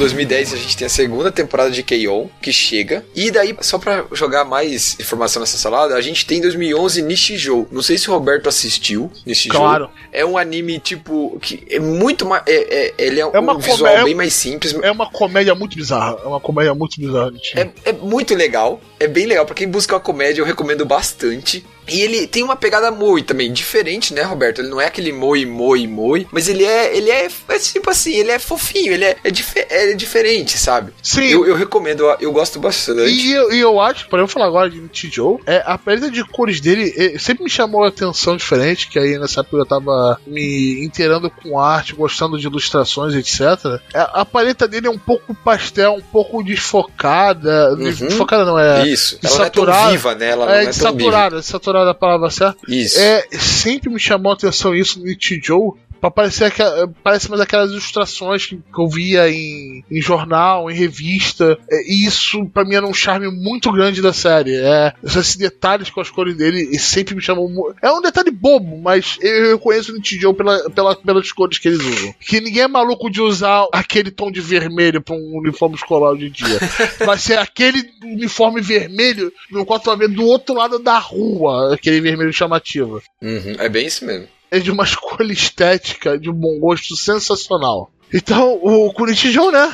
Que é uma série ótima. Exato. Teve o filme do Keion, que foi maravilhoso. Nossa, como foi o lançamento dele. É muito bom. E 2012 a gente chega com duas obras que marcaram bastante, eu acho, para todo mundo, para quem acompanha. Uhum, mas antes disso, eu, um acho que eu acho que isso aqui foi um começo gradual da mudança enorme na, da Kyoto Animation, né? Agora de 2012 para cá. É, vamos ver, até agora, ela em quantos anos eu tô que ela, ela tem até aí, da Kyoto Animation em si? Então tem 81 até 2011. 30 anos, certo? Sim. Uh, vamos lá. Se a gente for botar ela só quando ela começou a estrear um anime dela mesmo em 2003, tá ligado? Ela teve, tipo, Isso. 14 obras de 2003 a 2011. O que é Isso. é uma coisa. É, é, são pouquíssimas obras. Isso é muito, muito, muito, Exato. muito, muito pouco. Cara, é um pouco mais de uma obra anualmente. Essa temporada, a JC Staff, se não me engano, tem três animes, né? Quatro. Puta merda. Tem quatro animes só nessa temporada. Então, se você pensar que ela fez quase três anos e pouco daquilo que a Kyoto Animation fez em uma temporada. Em uma temporada. E ela conseguiu se manter em pé. E ela conseguiu se manter em pé. E detalhe, isso é uma coisa que a gente acabou falando, é o salário, que é. Vamos falar agora, vamos lá então um pouquinho a história, mas vamos falar do, de como é a vida de um animador japonês, Arthur. Como você consegue descrever? Nossa, esse escravidão que chama. A escravidão é, que chama. Ah, a escravidão, também conhecida como mercado de animação japonês. É, se você é um animador japonês, é que aqui fala, fala no meio da história mesmo, aqui é freestyle mesmo. É, o.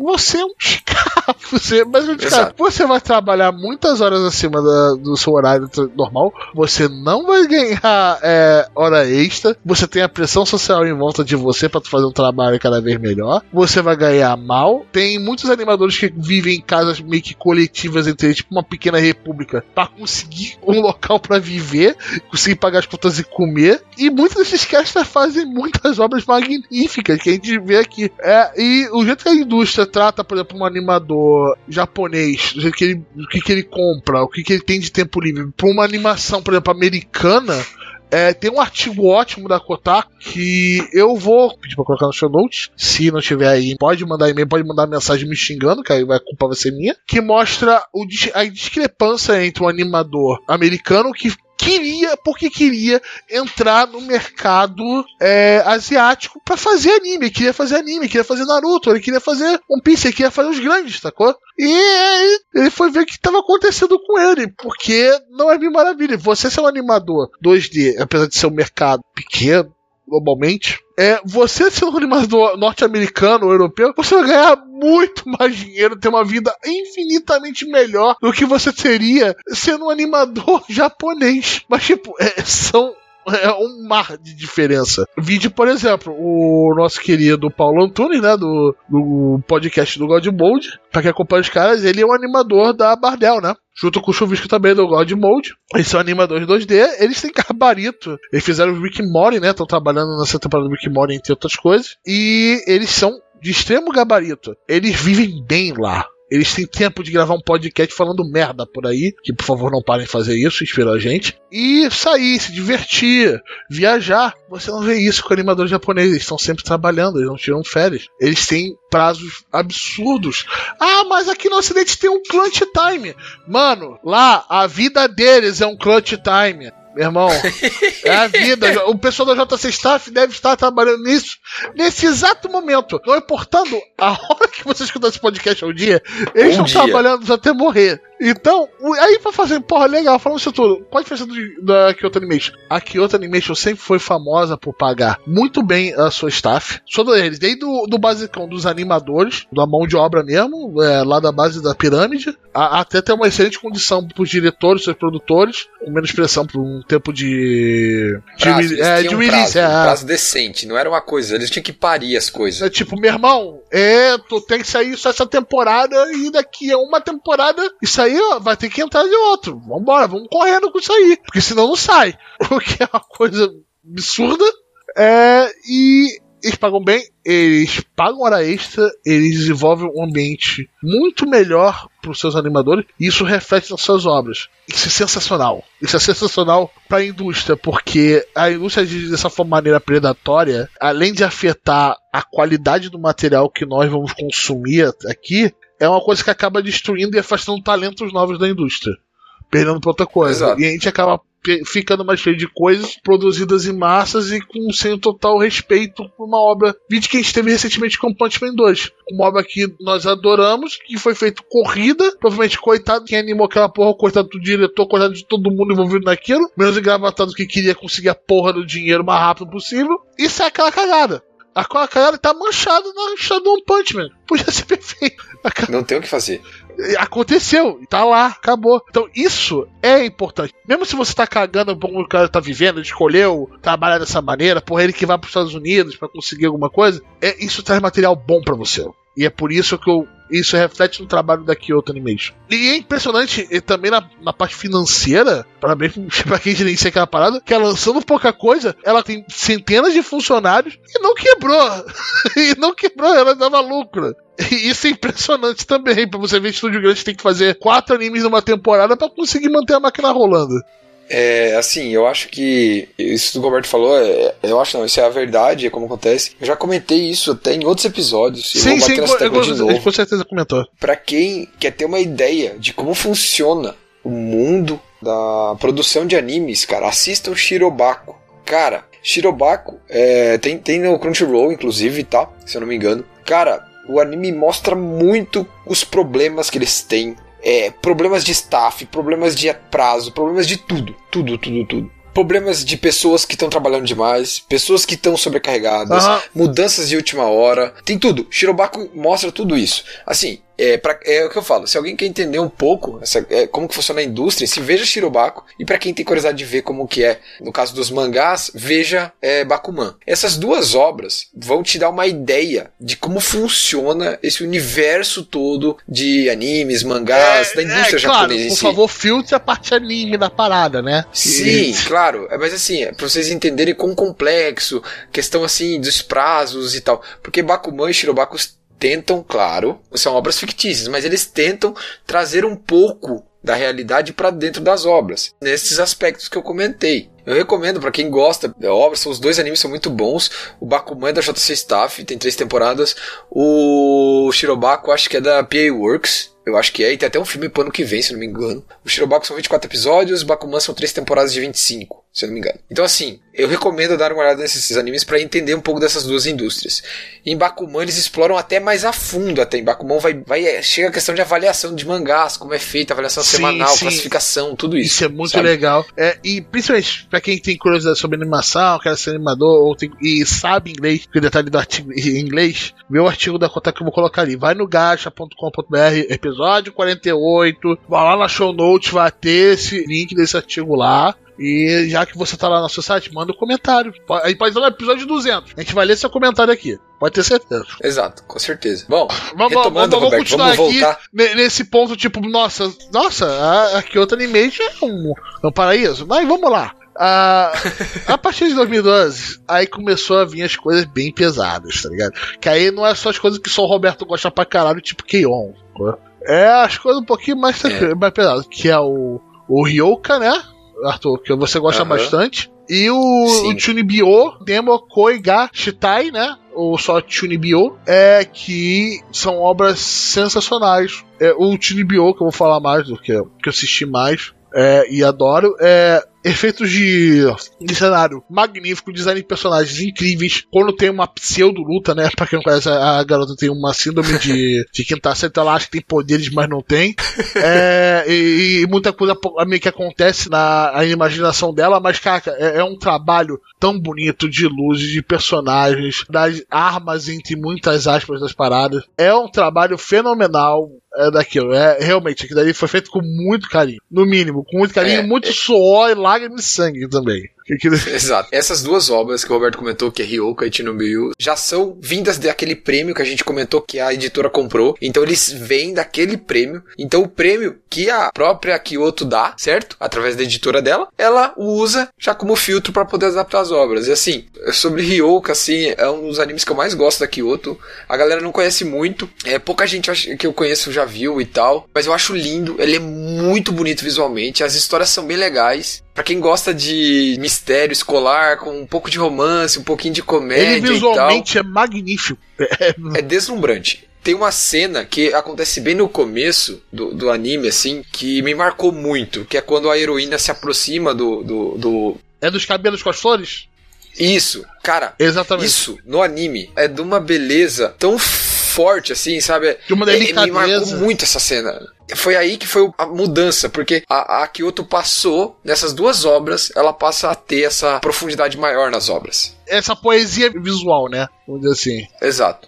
As metáforas, como o Robert falou em Chernobyl, como é muita coisa é imaginação na cabeça da heroína, você vê uma cena de luta ultra mega foda, bem animada, coisa sensacional. Aí corta a imagem e tá ela lutando com o guarda-chuva, sabe? Sério, é muito bacana, cara, é muito legal. É sensacional. Então você pode ver, essas duas séries são magníficas. Ela plantou a sementinha lá atrás. E, e, detalhe, quando você não é uma coisa que você tem que começar a, a bater de frente com, com o editor, você tem que negociar com o editor, aí a editora não vai querer o prazo. Aí, pô, a JC Staff, aí One Picture, que tem mais bala na agulha, chegou lá e deu mais grana pros outros, pegou que, aquela série legal, ou porra, aí não, a Staff quer, o, o, os produtores querem que seja feito num, num prazo, do, o produtor do mangá, né? No prazo para coincidir com o lançamento do novo, do novo arco, etc. Esses pedidos acontecem. E, e, e isso é um dos motivos de terem vindo um prazo tão absurdo. Ela chamar, botar aquela, aquela sementinha, trazer incríveis talentos e começar já a ter a sua própria marca de light novel dentro dela, ela falou: cara, tá tudo em casa. Se eu tenho essa light novel, eu sei o que tá vindo pra caraca, eu sei que a hora certa de eu, de eu colocar, eu consigo me planejar, eu consigo me acertar com o meu autor, com o meu produtor, que tá tudo, tudo em casa, a editora, tudo, funciona melhor. Ela tem um custo reduzido. É, é uma tática, foi uma tática muito interessante que felizmente deu bons frutos, né? Com duas obras aqui, uma que eu ama e outra que eu amo também, que é o Shinibyo. É, eu acho que é, esse, essa mudança vem aí para mudar bastante na Kyoto, né? Como a gente falou. Aí em 2013 a gente vem com Free e Kyokai no Kanata, que ganhou filmes depois, Kyokai no Kanata ganhou filmes depois, né? Aí em 2014 a gente tem a segunda temporada de Shunobio, que é muito boa. Ela é um pouquinho mais lenta que a primeira, mas é que ela desenvolve melhor os personagens e tal, mas é, é igualmente bem animada, é bem desenvolvida, é bem feita, tudo. É, se você gostou da primeira, você vai gostar da segunda e, e você vai ver o filme que encerra a história lindamente, tá? Aí você tem Free Eternal Summer. Free, se eu não me engano, é baseado no mangá, eu acho. É, é um mangá, tem uma light novel que é o prequel dele, do Free, se eu não me engano. Ah, que é o tá, entendi. Speed. Tem as duas coisas, então. Sim, sim. Isso? Sim, é que o prequel, entendi. antes da história, que os garotos já estão no... são o clube de natação já estão no ensino médio, mas tem uma parada da história deles antes, etc. A rivalidade que aconteceu, tipo, no ensino fundamental, etc. O High Speed fala sobre isso. É, é bem legal. Uhum. E daí, em 2014 também, junto com a segunda temporada de Chernobyl e Free, a gente tem um anime que eu gosto bastante, pouca gente conhece, que é o Amazing Brilliant Park, que é um anime muito bonito, mas ele não é tão conhecido, eu acho. Tipo, eu não sei nem se o Roberto já viu esse anime. Não conhecia, antes ele dessa é... pauta, não conhecia. Ele é muito foda, ele é bem legal, a, a história é bem, bem diferente, só que visualmente ele é bem bonito. É aquele estilo Kyoto, né? Ele é muito bacana. O design de personagem da heroína principal é muito legal ela usa uma arma, daí ela. Na hora, cara, é bem legal, vale a pena. Esse Arthur, ele fica animado demais e não fala nada sobre a obra, só fala, é, é muito legal, veja, vale a pena. É que eu não quero dar spoiler, mas é, é, a obra tem uma pegada que o protagonista ele é sequestrado entre aspas pela heroína principal para ajudar ela a salvar um parque de diversão, ajudar ela a administrar um parque de diversão para que ele não seja fechado. É meio doido. Então você tem aí. todos os elementos para ser uma obra muito bacana, muito bonita. Então vale a pena, é bem legal, a obra é bem bonita mesmo. E pode ver que eles são baseados também numa light novel, light só novel. que não é daqui Kyoto Animation. Isso. É a Magi, não é? é? Não, é Fuji Shobo, da Fuji Shobo. Hum, aí ó, uma obra de fora. Que bom, sim, né? Sim, sim. E então, daí em 2015 a gente tem um nascimento de uma mais uma. Uma grande série, né? Vamos colocar assim, mais uma nova série de absurdo sucesso da Kyoto, que é o Hibeke Euphonium, que faz um sucesso absurdo no Japão. Aqui a galera comenta até pouco, eu nunca vi, inclusive. É comentado tá? pouco, mas é, mas é, é bem comentado lá fora. E ó, anime de música. Eu adoro anime de música. Exato. Essa obra tem, tipo, duas temporadas e uma porrada de filme. Teve até um filme esse ano, inclusive, em 2019, que finaliza a obra pelo jeito. Então tem muita coisa. Tipo, Hibiki Euphonium é bem famoso e bem grande. E daí chegamos em 2016 onde a Kyoto Animation pega a gente e faz todo mundo chorar não, e, não, e, se abraçar. Não, não. Ela, primeiro, antes disso, ela fez o, o Remake Euphorium 2, né? A continuação. E, e, causa um, é, um trauma enorme em todo mundo, que nós temos um episódio que a gente fala sobre ele, né? Koino Katachi. Só isso, a voz Exato. do silêncio. 2016. Que deveria ter ido pra porra do Oscar e ter ganhado. Falei, tá, tô enchendo o saco. Filha da puta. Exatamente. Então, a gente tem ali, então, em 2016, né, uma obra absurda, que é o Koyo Katachi. A gente tem um programa especial, né, Roberto, sobre Sobre isso, né? Sobre esse, sobre esse filme, Não, né? Sobre, sobre essa isso. obra em si, que a gente falou do mangá também. Exato. É que eu falei de uma coisa um pouco mais particular minha que eu tenho com essa obra, que eu sou de uma pessoa. É uma obra, para mim, eu diria que é, é a cara da Kyoto Animation. Ela, cara, ela é sentimento, ela é meio moe em alguma parte, ela é uma poesia virtual, ela tem um excelente roteiro e ela é um soco no seu estômago quando ela aquecer. Quando chega é. a hora, meu irmão, ah, não tem ninguém não.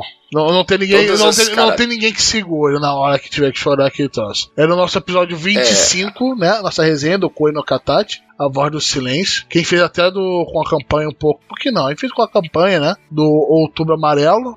Foi, acho que um dos episódios que eu mais gostei de fazer. Não foi tão divertido como o maioria do nosso episódio, né, Arthur? Exato, por causa do clima do filme, né? Ah, mas teve o, uma hora que eu, que eu tentei é subir é no meio da animação do episódio, lembrando dele. Mas é porque alguma coisa que tá falando de uma história meio pesada ficava difícil. Ficava difícil ser animado. Exato. Mas eu acho que é a minha obra favorita da Kyoto Animation. E eu sei que é a sua também, Arthur, porque você quanto acho. Exato. É, Koino Katashi saiu no mesmo ano de Your Name, é, só que teve muito menos foco do que Your Name. Your Name Também, né, explodiu. É, é, é difícil. Foi, é, foi um aí, ano maravilhoso. Isso tem muito a... Foi um ano maravilhoso. Exato. É, isso tem muito a ver com os produtores, né? Tipo, a gente tem Kimi no Nawa, que é o Your Name, ele é feito pela Comics Wave, né? Então, é um, é um, são licenciadores maiores, produtores maiores, tem mais, né? Tem mais peso. Quando a catástrofe feita pela Kyoto é um pouco menor, né? Então isso tem isso, mas assim, para mim os dois filmes são igualmente bons, são, são abordagens bem diferentes, né? É, em Quando a catástrofe você não tem fantasia, você não tem nada, você, você tem realidade, não, realidade, a, realidade. Você tem um soco na tua realidade. boca e choro. Esse é o final. É isso. Não, é, é, mas é, é assim, é de uma, é de uma beleza, é, a direção é muito bem feita, é um negócio foda, assim. É, é muito, muito, muito foda mesmo. Então, mas, então vamos escutar. O, assistam, quem não assistiu, assista Kono Katashi. E depois vejam o nosso, escutem nosso episódio 25 sobre o Kono Katashi pra vocês estarem por dentro das nossas opiniões que a gente falou e tal. Ah, ah e manda lá no comentário, chorei ou não chorei. Exato. Não, eu, eu chorei pouco, chorei muito, não chorei. Eu sei, você tá mentindo. Ah, vamos lá. É, depois dessa do Magno Opus da até então da Kyoto Animation, né? Vem o Kobashi Santino, Made Dragon, que eu coloquei no melhor do ano e muita gente me zoou nesse podcast. Quando a gente começou esse podcast em 2017, eu botei sim, foi no melhor do ano, eu adorei essa porra dessa série. Como eu ri dessa merda. Como eu ri dessa é porra. É muito bom. É muito boa sobre uma Made Dragon. É, é uma ideia tão absurda que deu certo. E, e outro, de novo, uma coisa muito bem feitazinha, muito bonitinha. Uh, voltou aquele estilo mais moe da Kyoto Animation que ela sabe fazer, com um tom certo na hora certa, é fenomenal. Fenomenal.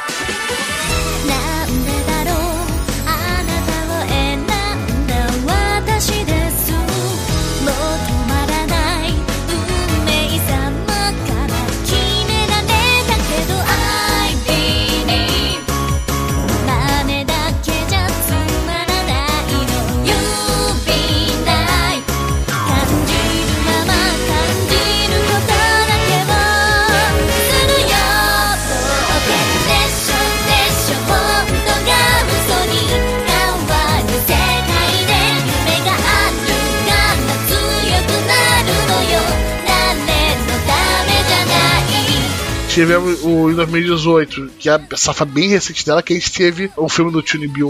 Que encerra a obra, né? Aí a gente tem o final fechadinho, bonitão, coisa mais linda do Kokoro da gente, um final bonito lá, do jeito que a gente quer, do jeito que você quer, Roberto, aquele final top, top é. É, tem que acabar, as, coisas, as coisas têm que acabar. E, e, se as coisas acabassem tão bem, quando acabou o Tune Bio, eu seria uma pessoa um pouco mais esperançosa.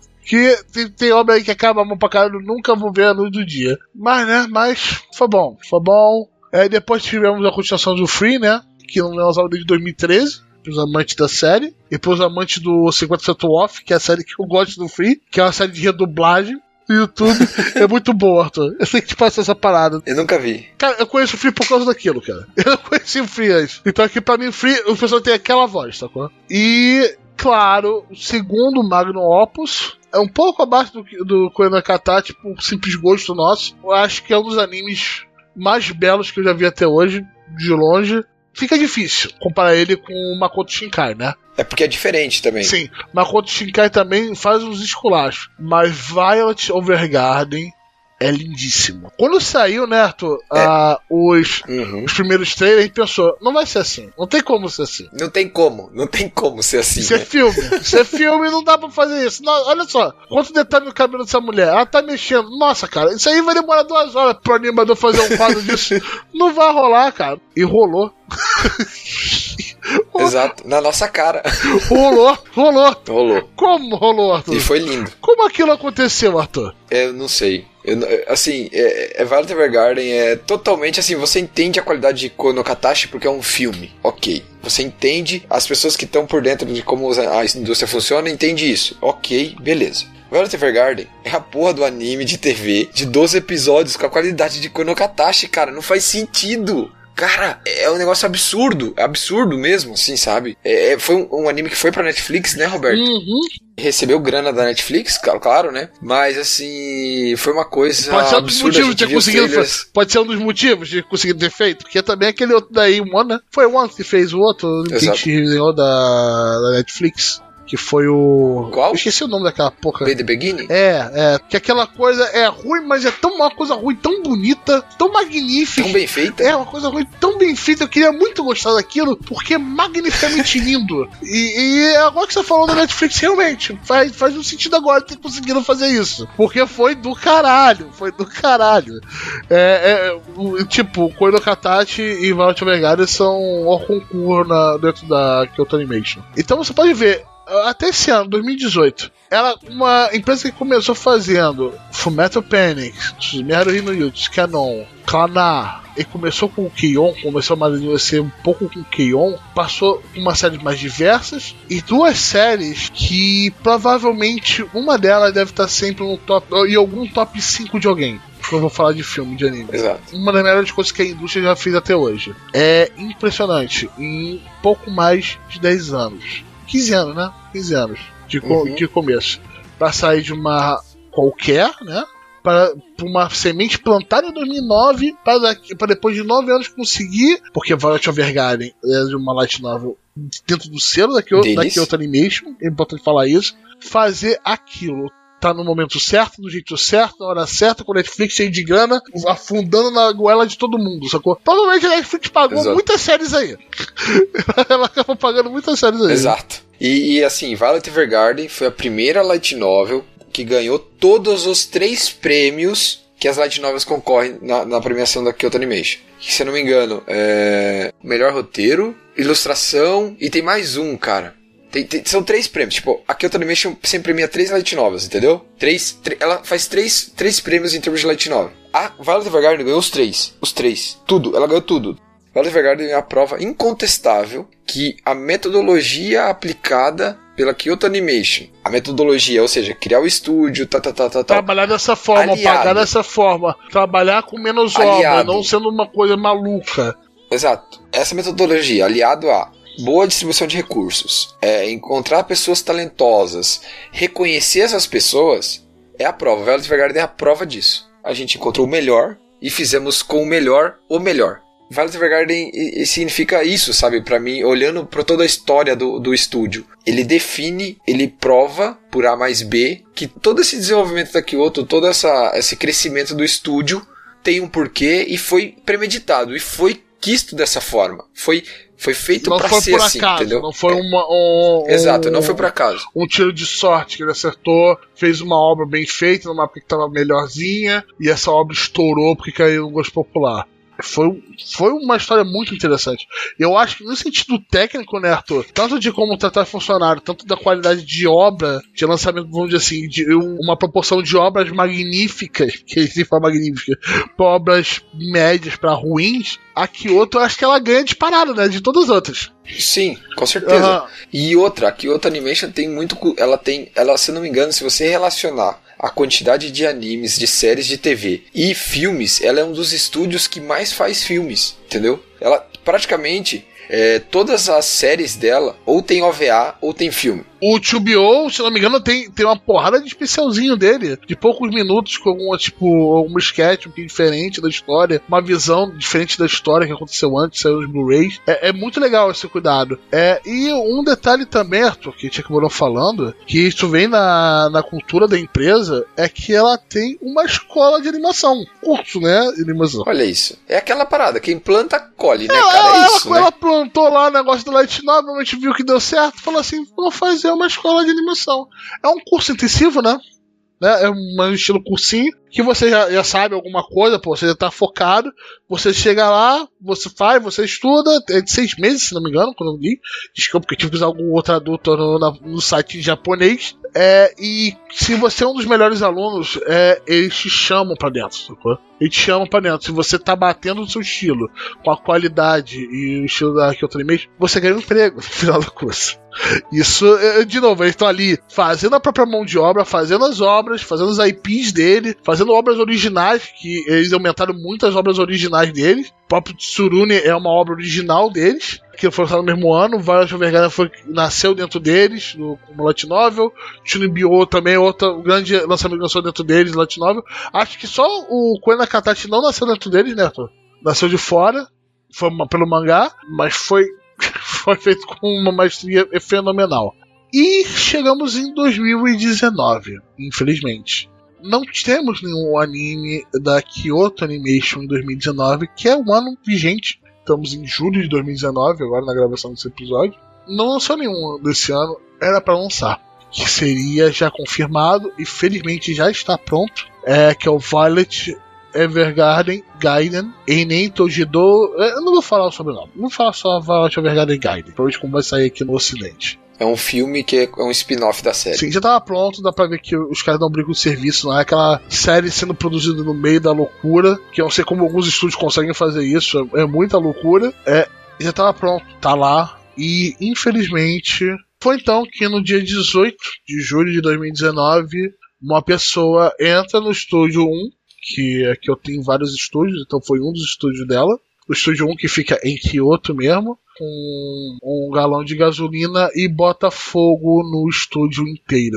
No meio do horário de trabalho. Até agora, no lançamento, a gente, isso aconteceu uma semana antes dessa gravação. A gente segurou para tentar pegar o máximo de notícias, mas até o lançamento desse podcast não vamos ter todas as notícias para saber quantos morreram exatamente, porque pode aumentar esse número, porque temos muitos feridos, mas até a data da gravação desse podcast tivemos 34 mortos. 32 feridos e 9 desses com um estado crítico.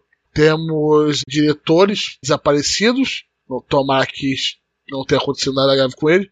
Tivemos, felizmente, algum, notícias de alguns diretores de obras grandes que estão bem. E 34 staffers do Estúdio 1 morreram. Isso foi golpe enorme na Kyoto Animation.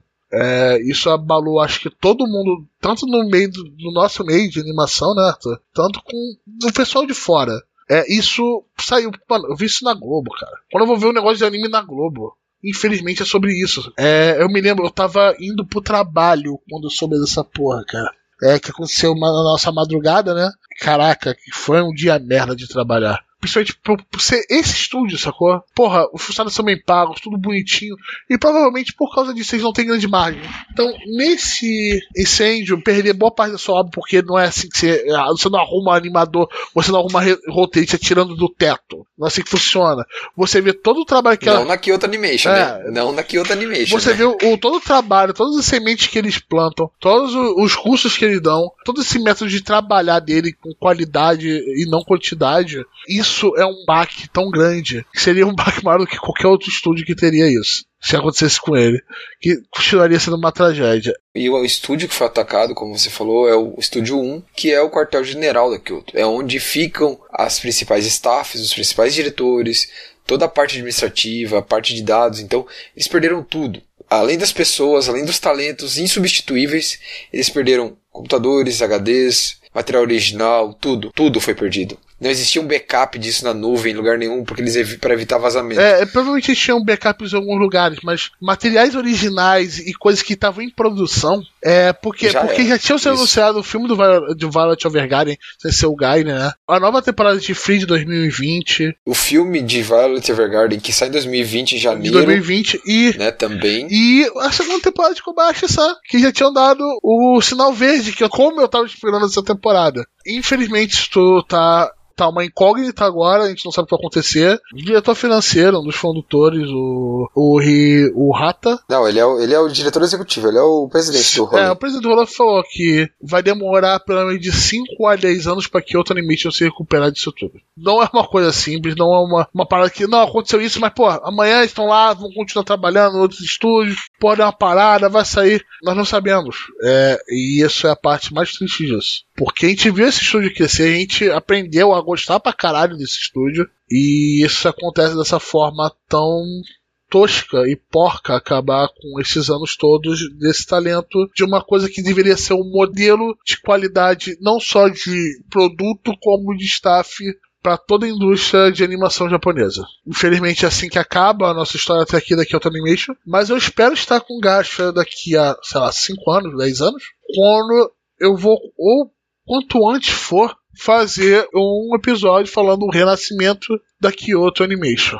Eu acho que é o episódio agora que eu mais estou afim de fazer, de longe. E eu acho que a Kyoto é, tava rolando um crowdfunding da galera para ajudar tudo Sim, 2 milhões de dólares arrecadados em seis dias. É, tipo, isso é uma coisa que saiu em, como o Roberto falou, em todos os noticiários, tudo. As motivações do criminoso são banais e a gente nem vai comentar aqui, mas assim, nada justifica o que foi feito. Nada. Nada, nada, nada, nada. Nada. Uhum. nada. Então, a nossa, a, o que nós como Gacha podemos, podemos dizer é que a gente está é, começando essa série pela Kyoto, uma forma de homenagear e de incentivar para que o estúdio receba boas energias é, e consiga se reerguer e, e, continuar trazendo essas obras maravilhosas para a gente, né, para o público, para a gente consumir e, e, e se maravilhar, e, chorar, se impressionar, maravilhar com tudo isso. Ah, e principalmente isso, meus pêsames a família dele e que se recuperem também. Que boa parte desse dinheiro do crowdfunding, que está sendo organizado pela Saitama nos Estados Unidos, é mais para dar um aparo à família. Que muitos tinham é, aquilo como exato. fonte principal de renda. E quando você mata uma pessoa assim, você está afetando não só diretamente essas 34 pessoas que morreram, está afetando a família dele. As mães, os pais, as esposas, os esposos, os filhos, todos que dependem disso. Que essas pessoas sejam bem cuidadas. O Hideaki teve uma ideia legal, eu acho bem legal. Ele pretende derrubar o prédio e construir um. Um monumento e um parque. Um monumento num parque. É um monumento, exato, construir num parque, um parque com um monumento, para que as pessoas não precisem ficar enxergando aquilo ali e ficar lembrando, sabe? É, então eu achei isso muito legal. Ah, e isso repercutiu em todos os outros estúdios, né? Mandaram suas condolências. É, por. É, no destino, essa temporada a gente tem o Fire Force, né? Que fala sobre incêndio, bombeiro, etc. Eles atrasaram um episódio em respeito ao, ao Kyoto Animation, que é uma coisa. Exato. Big deal pra caralho, mas também já era esperado. É, e infelizmente é isso até agora. Mas vamos ver o que a Kyoto Animation vai, como ela vai vir nos próximos anos, nos nossos próximos episódios também, né? Com certeza, vai vir forte no nosso coração. Ah, isso aí. Certeza, Roberto. Vamos, vamos falar sobre os animes, que a gente já falou bastante sobre todos eles, né? As recomendações ficaram pelo caminho, né, ah, Roberto? A gente não, deixou todas aí, né? A gente recomenda sempre uma tonelada de coisa, né? A gente recomenda um estúdio pega o que esse estúdio faz e vai, ponto. Foi mais esse episódio, né? Então é isso, pessoal. Esse foi o Gacha Abraço e é nóis. Valeu, gente. Tchau, tchau. Até a próxima. 今来るこの雨遠くは晴れているだからすぐに会えるねやめば乾いてそして星が降る